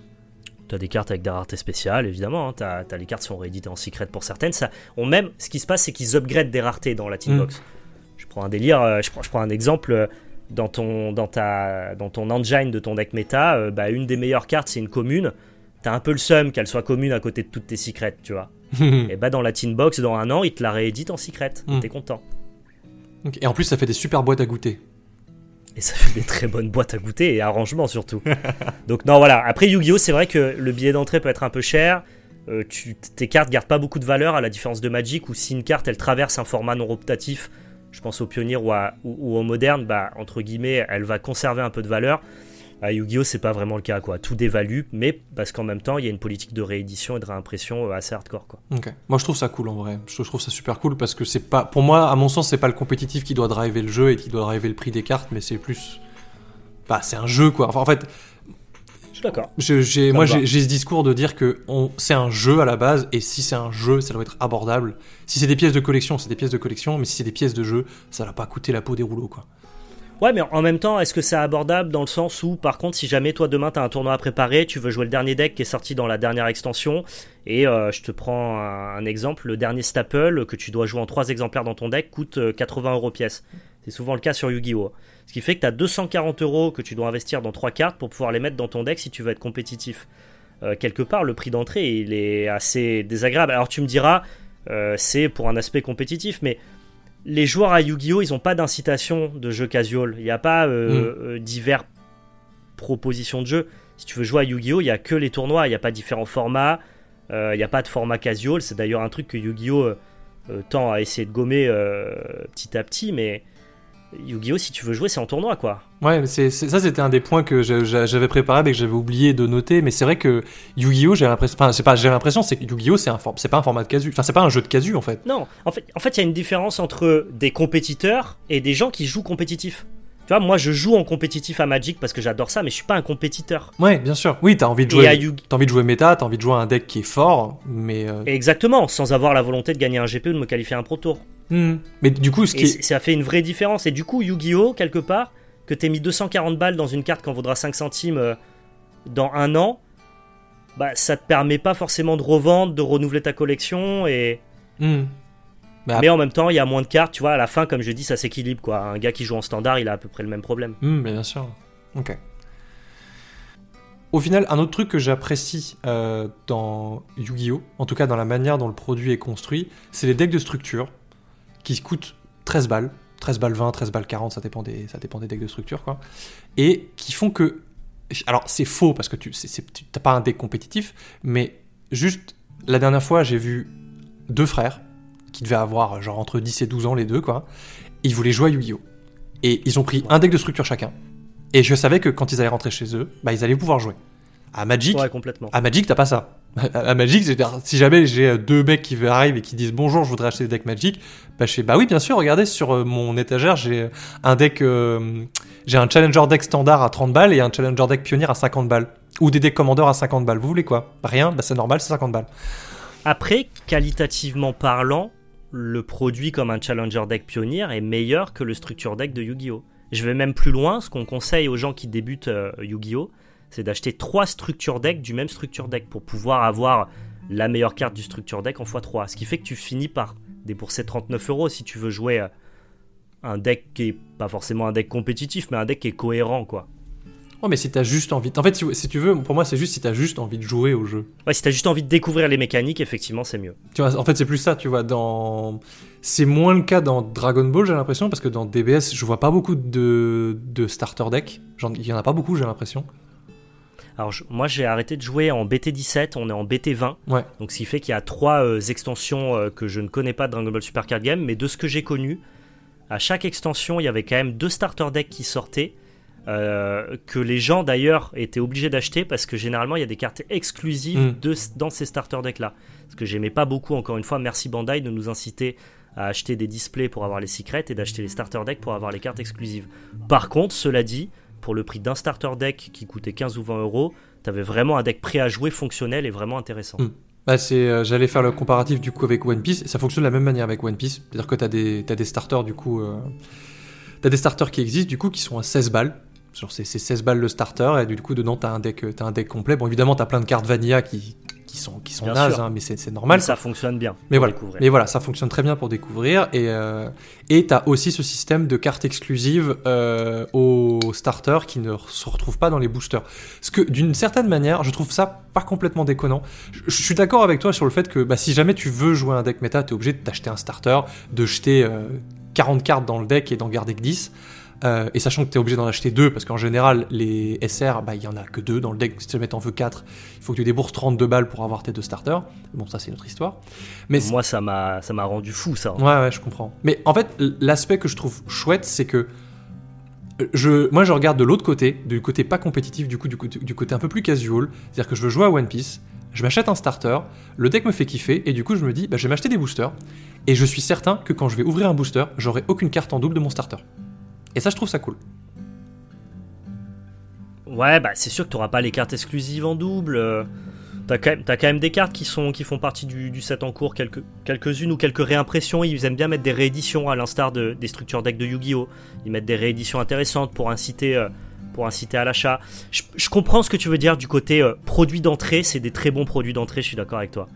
Mais que ces produits d'entrée, on cherche quand même les vendre, entre guillemets, aux compétiteurs ou aux grinders. Moi, j'aime, j'aime bien quand on a un produit pour un profil type, quoi et pas qu'on essaye d'avoir une espèce de pont entre les profils pour vendre notre produit euh, euh, au, plus de, au plus de personnes possible. Moi, ça me rend des zinzins hein, à chaque sortie de d'extension Dragon Ball Super Card Game de devoir acheter euh, euh, deux ou quatre starters. euh, pff, ah, c'est ça, me- enfin, Mm. c'est non quoi. Ou, C'est un peu chiant. Mais le, pro- le produit, je suis d'accord avec toi, est très bon pour euh, bah, dans One Piece, très les- bon quand tu te places dans l'autre côté. le starter, toutes les cartes du starter sont exclusives au starter. C'est-à-dire que tu n'en auras aucune dans les boosters. Il y a pas de. Enfin, C'est bah, c'est déjà un peu plus intéressant, je trouve, déjà dans l'idée. Oui, après il y a euh, genre au moins euh, 12 cartes qui sont des vanilla et du coup que tu sais que tu joueras jamais Oui. nulle part quoi. Mais bon, ça voilà. Non, mais même pour la collecte, tu vois, c'est sympa. Ouais, bien sûr, c'est sympa quand même. Et du coup, euh, j'ai j'ai raté mon pont mais euh, c'est bien alors je vais juste reprendre ce que tu disais, c'est bien c'est pas bien du coup d'avoir des produits que tu essaies de vendre à tous les joueurs. euh, mais aussi euh, comme entre les formats, comme par exemple le, le commandeur. Ça, c'est, à mon sens, un des plus gros problèmes de Magic. hein. Est-ce que tu veux qu'on fasse euh, une petite, une petite ou une grosse parenthèse celle parce qu'on est déjà à presque une heure de record. Mais euh, Moi, j'ai aucun problème, c'est toi qui. non, t'inquiète. Est-ce que est-ce que t'as envie d'en parler? De, euh, du commandeur Ouais. Pas, Ah, bien sûr. pas, bien pas sûr. du commandeur, mais du commandeur qui est push dans euh, tous les autres formats. Ah, mais bien sûr, mais ça, on en parle souvent de façon avec PL parce qu'on fait les reviews spoilers de standard naturellement. Et à chaque review spoiler de standard, ça nous saute aux yeux quand des designs sont faits pour vendre le set aussi à des joueurs qui consomment du commandeur. Et c'est pas très grave, en vrai, dans l'idée de proposer des cartes pour les joueurs de commandeur. Mais faites ça dans des commandeurs 7, pas en standard. Un peu chiant. Ouais. Sachant que naturellement, toute carte de standard a déjà volonté à être récupérée par des joueurs de commandeur. Par définition, quand tu joues commandeur, et notamment commandeur multi, toute carte de Magic peut avoir un intérêt. Donc pourquoi push des designs spécifiques? Moi, ça me pose un peu problème dans l'idée. Ouais, bah j'ai un peu du mal avec ça aussi. euh. Bah, en fait, tu vois, on, on parlait de porosité tout à l'heure, et là, on parle même plus de porosité. Pour moi, pour moi, c'est du parasitage, si tu veux. C'est il y a vraiment cette Ouais. espèce de de dégueulasse entre les, différents produits euh, qui font que bah, on, en parlait en off tout à l'heure, mais euh, le fait que il y ait énormément de produits, ça crée une fatigue qui est monumentale pour les joueurs de Commander parce que tu es obligé de faire attention à toutes les extensions qui sortent. Euh, à tous les produits qui sortent, euh, tous les préconstruits, euh, toutes les cartes exclusives. À chaque, dès qu'il y a un truc où il y a des cartes exclusives, de toute façon, on sait que c'est pour le commandeur. Et t'es obligé de regarder ces cartes parce qu'il y en a qui sont mécaniquement qui vont être bonnes pour le deck que tu joues, pour l'archétype que tu joues. Ou alors ça va être une créature légendaire qui va être hyper intéressante en termes de design. Mais tout ça, c'est juste tellement noyé en fait dans cette espèce de miasme global de de cartes, c'est fatigant. Et ouais, bah pour te pousser à la consommation, la nouvelle carte extrêmement puissante du Commander Deck euh, qui est sortie euh, en même temps que le standard Kamigawa. Bon bah si tu la veux, elle coûte le prix du Commander Deck, donc t'achètes un Commander Deck, alors que t'avais besoin que d'une carte. Parce que cette carte, elle a été, euh, elle a été particulièrement push par exemple, tu vois. Et c'est vrai que par exemple toi qui vas jouer Commander Multi, bah là où tu pourrais faire l'impasse sur certains sets standards, là t'es obligé de tout regarder quoi. Mais en plus, tu, tu, tu, tu, ne peux plus faire l'impasse sur un set. C'est plus possible. Enfin, en tant que joueur de commandeur, tu ne peux pas faire l'impasse sur une extension parce que tu sais très bien qu'ils vont mettre des cartes. Et on parle même pas, et, et encore, on n'a on a même pas abordé le, le slot qu'il y a dans les boosters d'extension qui est dédié au commandeur mais qui n'est pas dans les boosters, mais qui n'est pas dans les decks, je veux dire. Ce qui est, à mon sens, une bonne idée parce que ça permet de mettre des designs qui sont très particuliers dans un endroit et qui sont du coup pas dans un deck, qui, pouvaient, ne, pouvaient pas être dans un deck ou un truc dans le genre, mais d'un autre côté qui crée aussi encore, bah, encore plus de nouvelles cartes, encore plus d'exclusivité et encore plus de, chasse à la carte en fait. Euh, heureusement pour l'instant qu'on n'en a eu aucune qui est vraiment complètement pété en termes de design, parce que sinon le prix serait monumental, les prix seraient démentiels pour, des cartes comme ça. Ouais, mais d'ailleurs ce slot là dont tu parles, euh, il est aussi très présent dans les boosters collector et je trouve que c'est une catastrophe quoi quand dans ton booster collector tu chasses euh, une LH Norn et que tu ouvres une carte de commandeur à la place de ta, tu sais, de ton dernier hit qui est censé être une rare ou une mythic foil. Je, trouve que, enfin, c'est frustrant quoi. Ah bah oui, ça fait chier. C'est frustrant. Hein. T'achètes un booster de standard à la base quoi. Mmh. Ah bien sûr. Donc non, je suis d'accord avec toi. Le commandeur s'immisce un peu partout. Euh, pour les joueurs qui jouent pas en commandeur, bah ça se voit et euh, et du coup, bah, entre guillemets, c'est un design euh, dont euh, toi, euh, t'en as rien à foutre, qui est dans un, dans un set de standard. Et pour toi qui es joueur de commandeur, ça t'oblige à faire attention à tout ce qui passe. Après, c'est la richesse de ton format aussi, tu vois, le fait que tu puisses jouer toutes les cartes de Magic. Bah oui, mais bien un peu pris au piège, quoi. Bah en fait, c'est ça, c'est que le problème, c'est qu'ils ont fait d'une force de ce format-là, une, pas, pas une faiblesse, mais ils ont, ils ont vraiment voulu exploiter en fait ce, cet aspect-là du jeu qui fait que bah ça fait chier quoi. C'est devenu une entrave. C'est ça. Un genjutsu dont tu ne peux plus sortir. Ah une relation très toxique avec Magic tous en ce moment. Oh oui. Oh oui. Malheureusement. J'espère que ça, ça tend à se corriger évidemment. Mais ouais, c'est vrai que ça c'est le côté pont entre euh, différents euh, types de joueurs et profils. Euh, ouais, et en même temps, c'est la richesse de Magic d'avoir justement différents types de joueurs et de profils et de pouvoir s'adapter à tous ces profils. Moi, je le dis tout le temps, Magic, qui que tu sois, où que tu sois, quoi que tu veuilles, t'as un format qui est fait pour toi, t'as un jeu qui est fait pour toi et tu vas t'amuser à Magic. C'est pas le cas à Yu-Gi-Oh, c'est pas le cas à Flesh and Blood. Tu vois. Mmh, mais bien sûr, bah, c'est ce qui fait la, c'est ce qui fait le. Mais on est d'accord que cette richesse, ils sont en train de la. Bah, de la surexploiter. Cette richesse, ils essayent d'en faire la poule aux œufs d'or, ils l'exploitent trop. Ouais, ils la surexploitent, c'est sûr, c'est sûr. Bon, est-ce qu'on parlerait pas de quelque chose d'un peu plus joyeux? Euh, J'avais très envie de parler de deux sujets. Il y en a un où je vais parler tout seul et l'autre où tu vas parler un peu plus. Euh, j'avais envie de parler d'un jeu, euh, un jeu de société, du coup un JCE, comme je disais tout à l'heure, que j'ai découvert en boutique, que j'ai pas spécialement apprécié, mais j'avais envie de mentionner parce que j'aimais vraiment beaucoup les, j'aimais vraiment beaucoup les, mécaniques, les mécaniques du jeu. Alors ça s'appelle Mage Noir. Je sais pas si t'en as entendu parler. Non, je connais pas. Alors, Mage Noir, en gros, le principe, on est. Alors.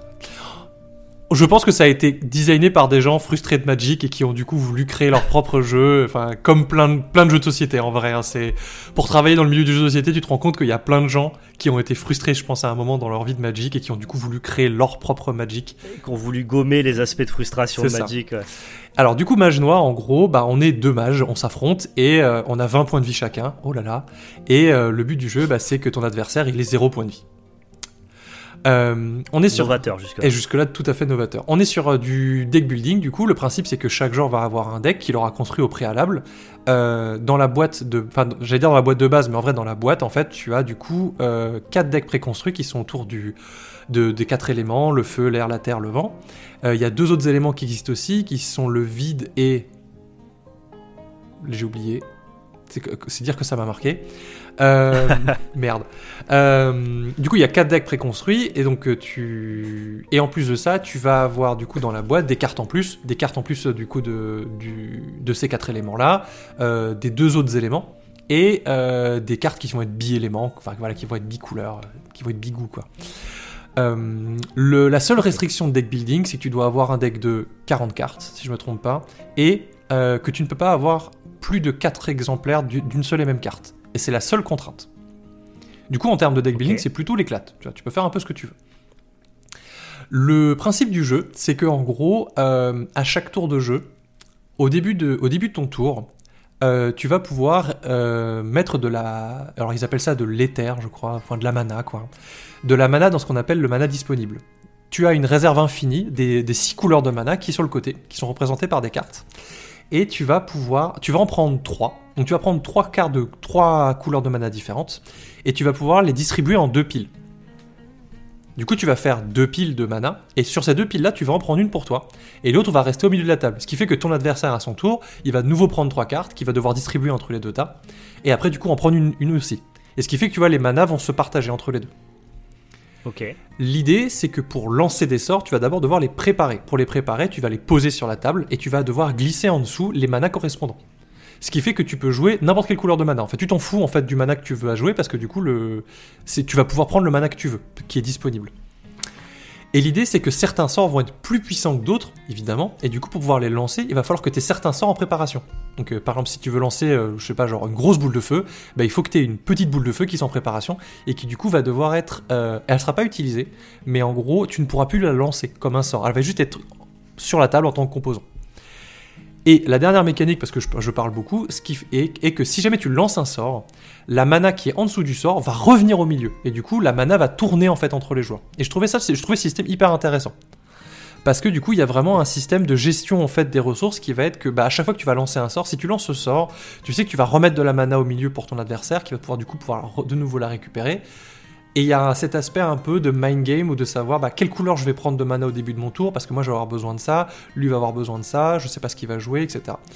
Et donc voilà, c'était ce petit aspect que, que j'avais bien aimé. c'est intéressant. Du coup, tu as, t'as une mana partagée. Et l'idée, c'est d'essayer de trouver l'équilibre parfait entre lancer le plus de sorts pour impacter les points de vie de ton adversaire.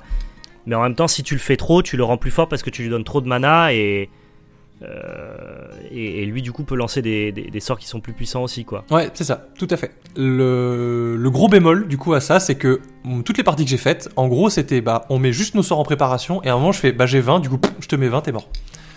Ah, ok. Et du coup Ah oui, t'as cassé le jeu, quoi. Bah. T'as co- t'as compris la faille. Ouais, c'est ça, c'était pas intéressant du coup. Bref, c'est dommage, mais euh, voilà. Mais, euh, Ah, mais l'idée de base était bonne. Tu sais à quoi ça me fait penser? Vas-y. Je fais un parallèle TCG rapidement. Dans Dragon Ball Super Card Game, il y a un peu ce côté où euh, euh, ton adversaire, il a pas le droit juste de te bourrer, tu vois. Il peut pas jouer mono raid et faire tomber tes PV de 20 à 0 le plus rapidement possible. Parce que plus tu bourres un joueur de Dragon Ball Super Card Game, euh, plus il perd de PV et plus en fait il pioche des récompenses. Mm. C'est-à-dire que c'est le système inverse de Pokémon où quand tu tues un Pokémon, tu pioches une carte. Là, c'est quand tu perds un PV, tu pioches une carte. Et donc, si ton oppo en début de partie, il te met une pression qui est trop intense, tu vas te retrouver avec euh, un panel de possibilités dans la main qui est trop important pour pouvoir justement retourner la situation. C'est-à-dire qu'en début de partie à, à DBS, on est plutôt incité à pas attaquer les PV de l'adversaire pour ne pas lui donner beaucoup de ressources. Ça me fait penser à ça. Ouais. Il y a un équilibre à trouver. Bah, le, le système est le même dans One Piece et c'est vrai que j'ai découvert ce système avec One Piece et je trouve ça hyper intéressant parce qu'il y a. Il n'y a pas de non-game du coup, tu peux pas te faire bourrer instant. C'est ça. Bah, en fait, plus tu te fais bourrer et plus tu vas avoir des options en main, notamment pour défendre aussi. Parce que tu peux, C'est ça. pour défendre ton leader ou défendre tes personnages. Et je trouve que la, je parlais tout à l'heure de, d'identification et de gestion des ressources. Et euh, j'ai, bon, j'ai découvert, parce que du coup, euh, moi j'y connaissais absolument rien dans, dans ces TCG là, j'ai découvert que les attaques de tes, de, tes, de tes caractères, de tes personnages, sont des ressources qui sont hyper importantes en fait et qui sont hyper. euh, qui ont Bien beaucoup sûr. de valeur en fait.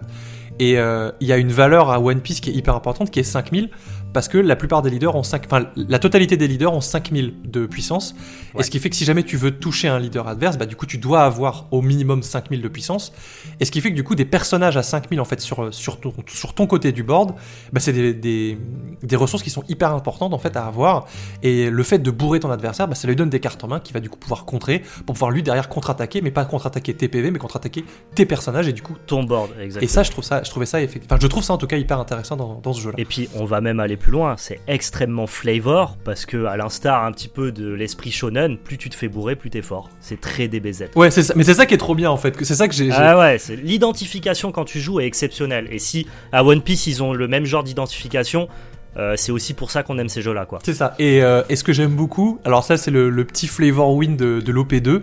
Il y a un leader euh, barbe blanche, du coup dans le dans l'OP2, qui est euh, qui est mono rouge, enfin on s'en fout.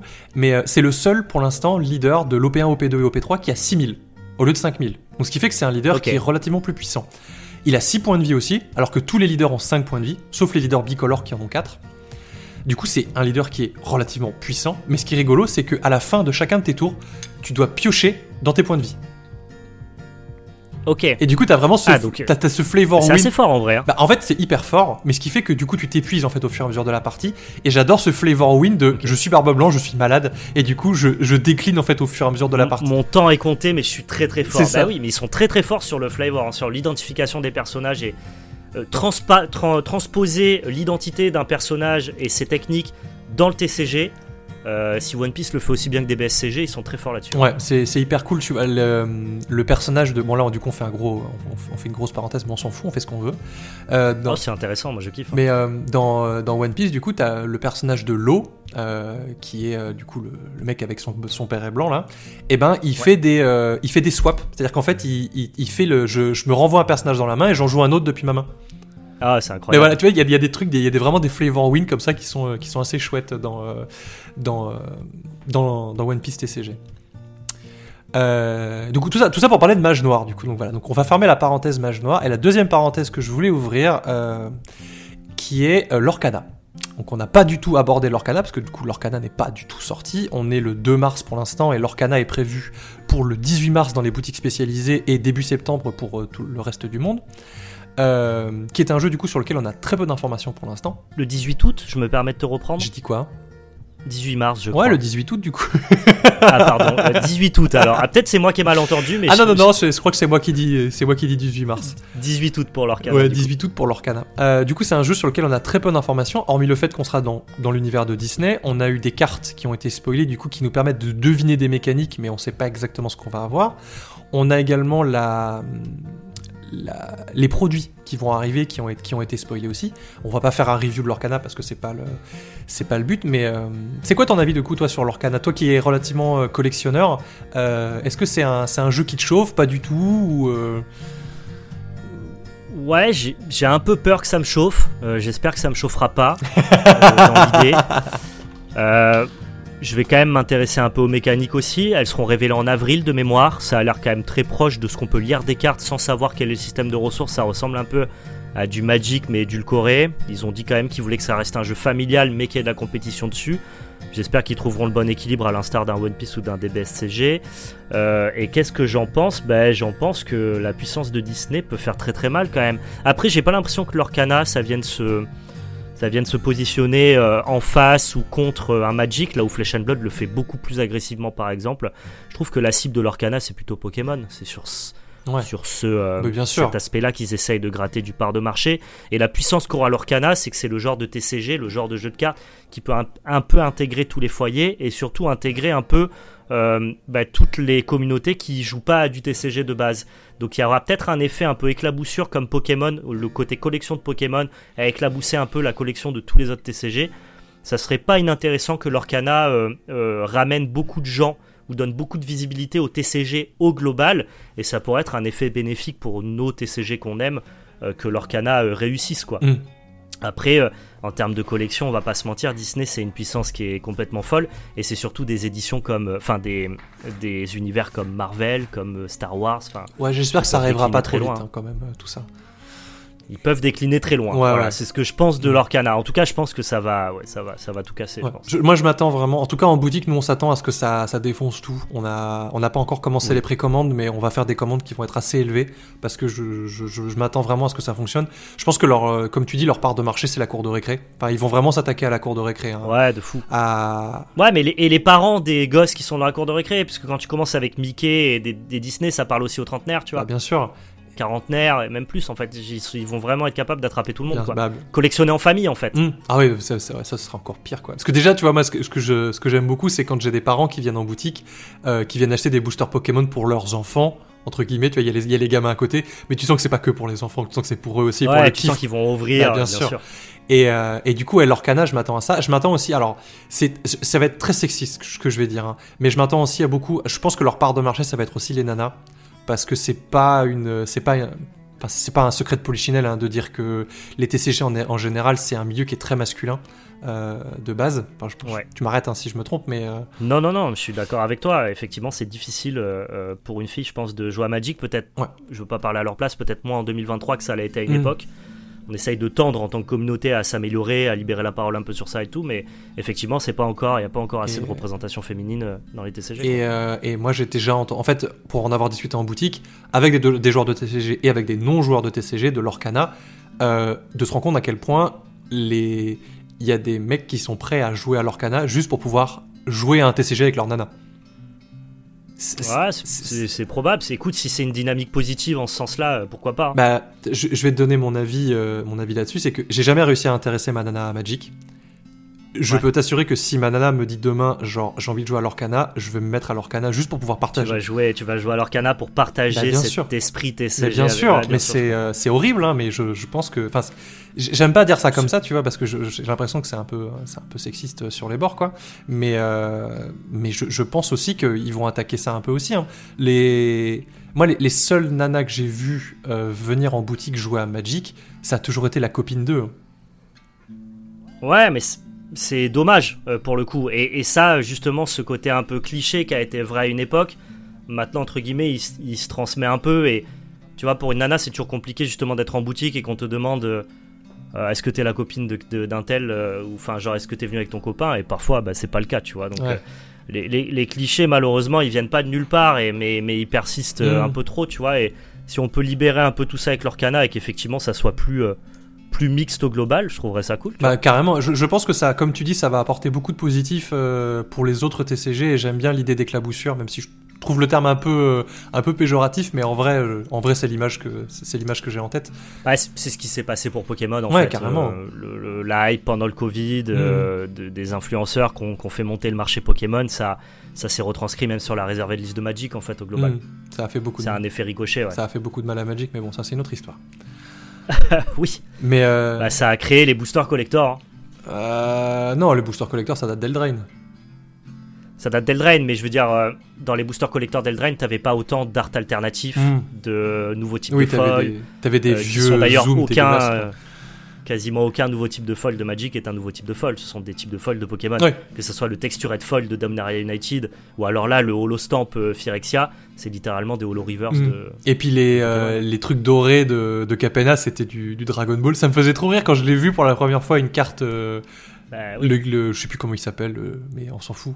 Mais ouais, c'est- mais c'est rigolo. Mais quand on parlait de, porosité, c'est vrai que Magic prend pas forcément des mécaniques. Je pense qu'ils prennent des mécaniques aussi, mais ils prennent aussi bah, juste euh, de la Ah, manière. ils prennent surtout l'aspect, ils ont envie d'investir ce game collection Mm. sur lequel malheureusement ils n'arrivent pas à être compétitifs là-dessus. Ouais, bien sûr, bien sûr. Bah, c'est difficile, c'est compliqué aussi euh, de d'avoir euh, des pièces de jeu qui restent cohérentes avec le reste, parce que au, au final, on va pas se mentir, une carte Magic c'est moche.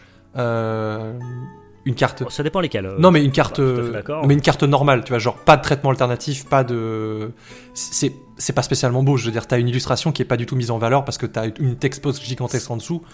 C'est très outdated par rapport à ce que peuvent proposer des jeux plus récents, et notamment des licences Bandai, mais ça a un charme si tu t'attaches spécifiquement à l'illustration, mais c'est la frame en fait de Magic qui est vieille entre guillemets, et qui Ouais. est moins attrayante que. Mais c'est c'est ça que je veux dire, c'est que tu tu vois, la, la, Ouais. la frame était à la base prévue pour être de, de la, du jeu et pas de la collection. Ouais, je suis d'accord à l'inverse de vrai. certains jeux qui sont maintenant plus pensés pour de la collection et du coup la frame est et se- s'efface un peu plus. Et c'est ce qu'ils commencent à faire aussi Magic, hein, de toute façon. Ils, ils mettent la part belle à- aux illustrations en faisant des cartes full art.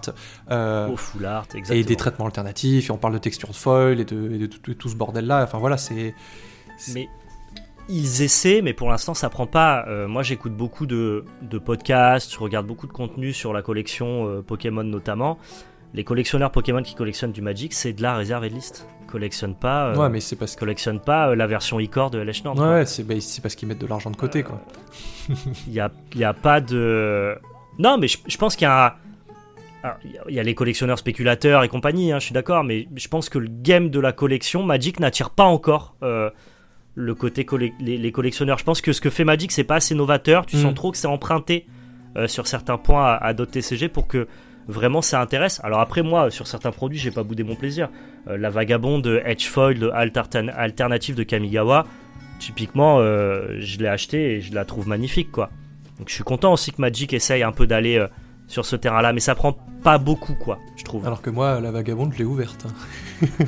Ah bah GG à toi.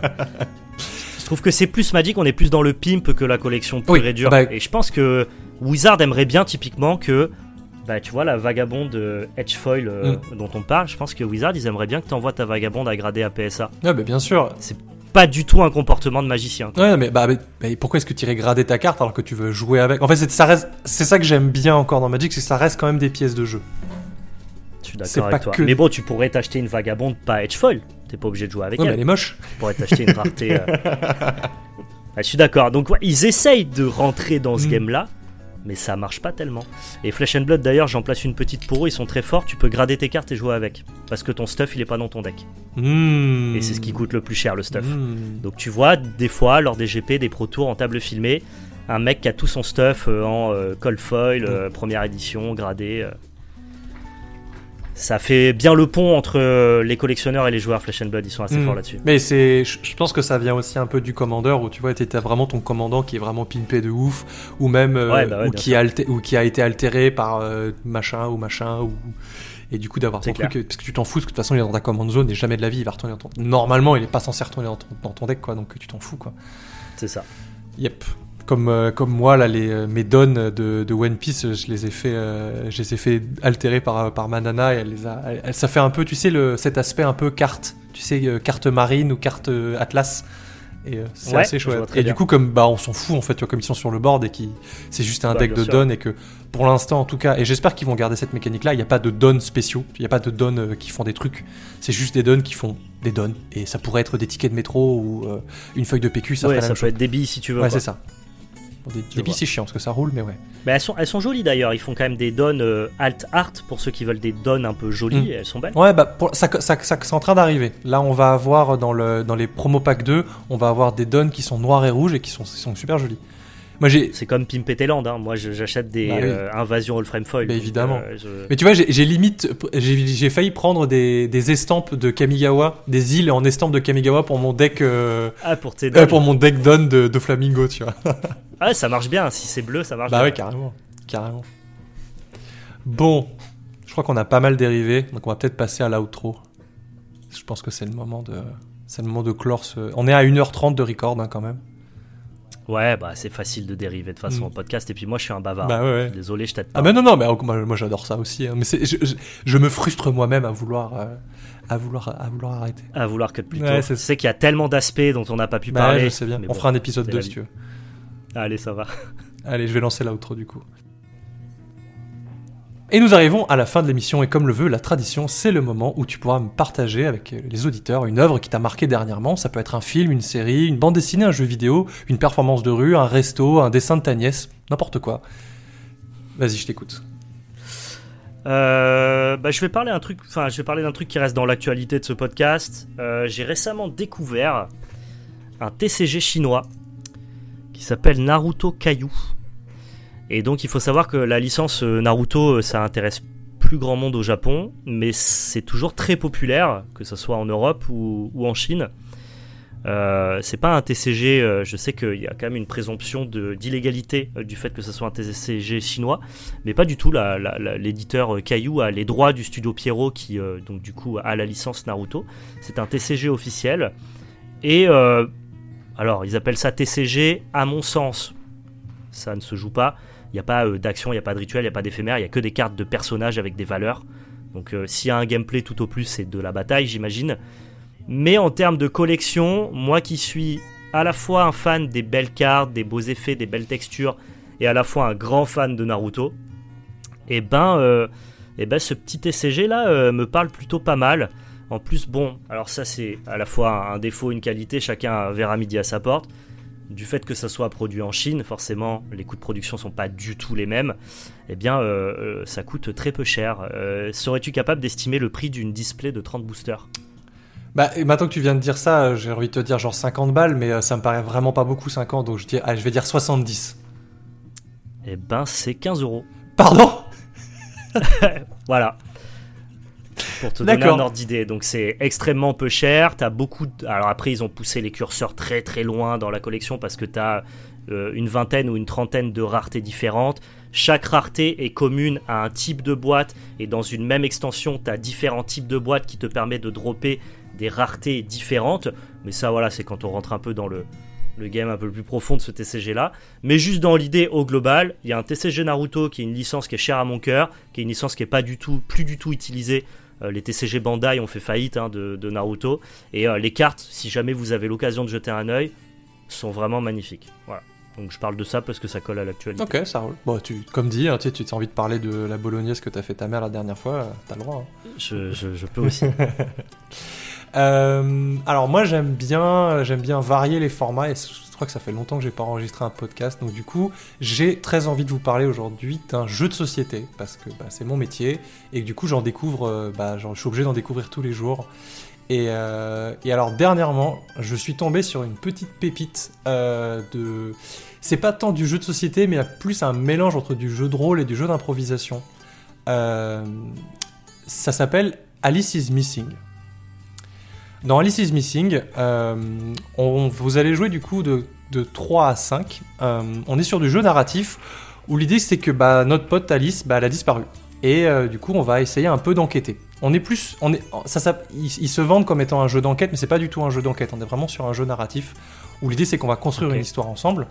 Et euh, le... Donc le principe c'est qu'au début de la partie, euh, chaque joueur va du coup euh, créer son personnage, donc il y a pas mal d'aides dans, la boîte. On va tirer des cartes qui vont nous donner du coup notre identité, qui vont donner plus ou moins des lignes de caractère, et on va tirer en plus de ça des, ambitions ou des, buts dans, cette partie.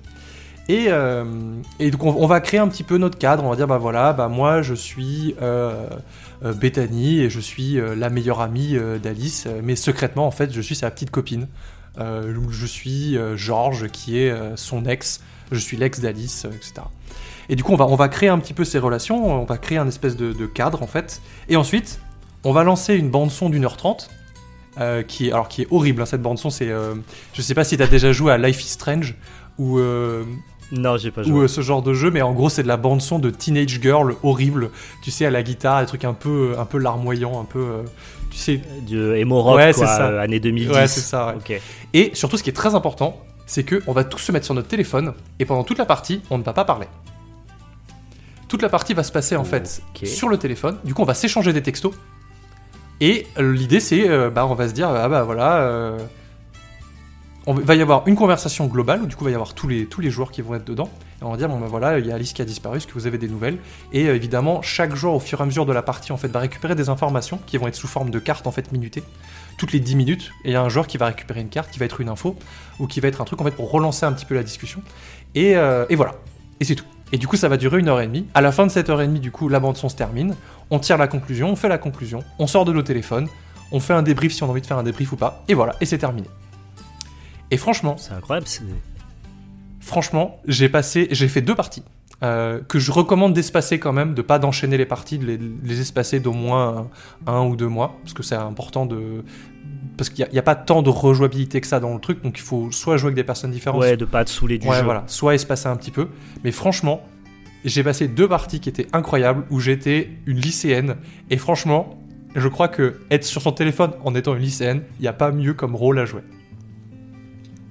C'est marrant parce que je trouve que ça prend le contresens total de ce que les gens euh, euh, prônent et veulent et cherchent dans le jeu de société, c'est-à-dire passer un moment tous ensemble autour d'une table, tu vois. Et là, vraiment, t'es en mode euh, seul sur ton téléphone et le jeu a l'air quand même assez excitant, quoi. Mais c'est ça. hein. Mais genre à la base, si tu le pitches à un éditeur de jeu de société, il va te dire non mais on cherche pas du tout ça. ouais, quoi. mais c'est ça. Mais c'est le, le le fait de détourner un peu le média. Au fait, je trouve ça hyper chouette. Et ce qui est rigolo aussi, c'est que Ouais. euh, au- dans les règles du jeu, ils te disent euh, pour plus d'immersion, changer les noms de tous les de changer les noms, ton- change les noms dans ton répertoire en fait de tous les gens. Et du coup, maintenant, j'ai encore en fait dans mon répertoire des, des potes à moi qui du coup ont changé de nom dans le répertoire et du coup, ça me fait rire. Ah, c'est marrant. Et euh, mais c'est vraiment, c'est vraiment une expérience de jeu qui est assez ouf. Pour- en plus, pour un prix qui est genre ridicule, je crois que c'est moins de 20 balles la boîte, quelque chose comme ça. Et, euh, et franchement, c'est une expérience de jeu qui est assez ouf. Je, que je recommande. Ça se joue, euh, vous, ça peut se jouer en distance. C'est-à-dire que je- la première partie que j'ai faite, je l'ai faite sur Discord. Ça demande un peu plus de logistique, mais ça se fait.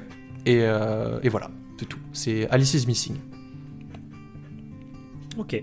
Et merci à vous d'être resté avec nous jusqu'au bout. N'oubliez pas, si cet épisode vous a plu, de liker et de vous abonner sur la plateforme de votre choix. De même, si vous avez des remarques ou des suggestions, n'hésitez pas à commenter ou venir nous interpeller sur le Discord de Magic C'est. En attendant, on vous souhaite plein de bons top tech et pas trop de maladesse. C'était le Pince Crâne. Bisous Ciao ciao.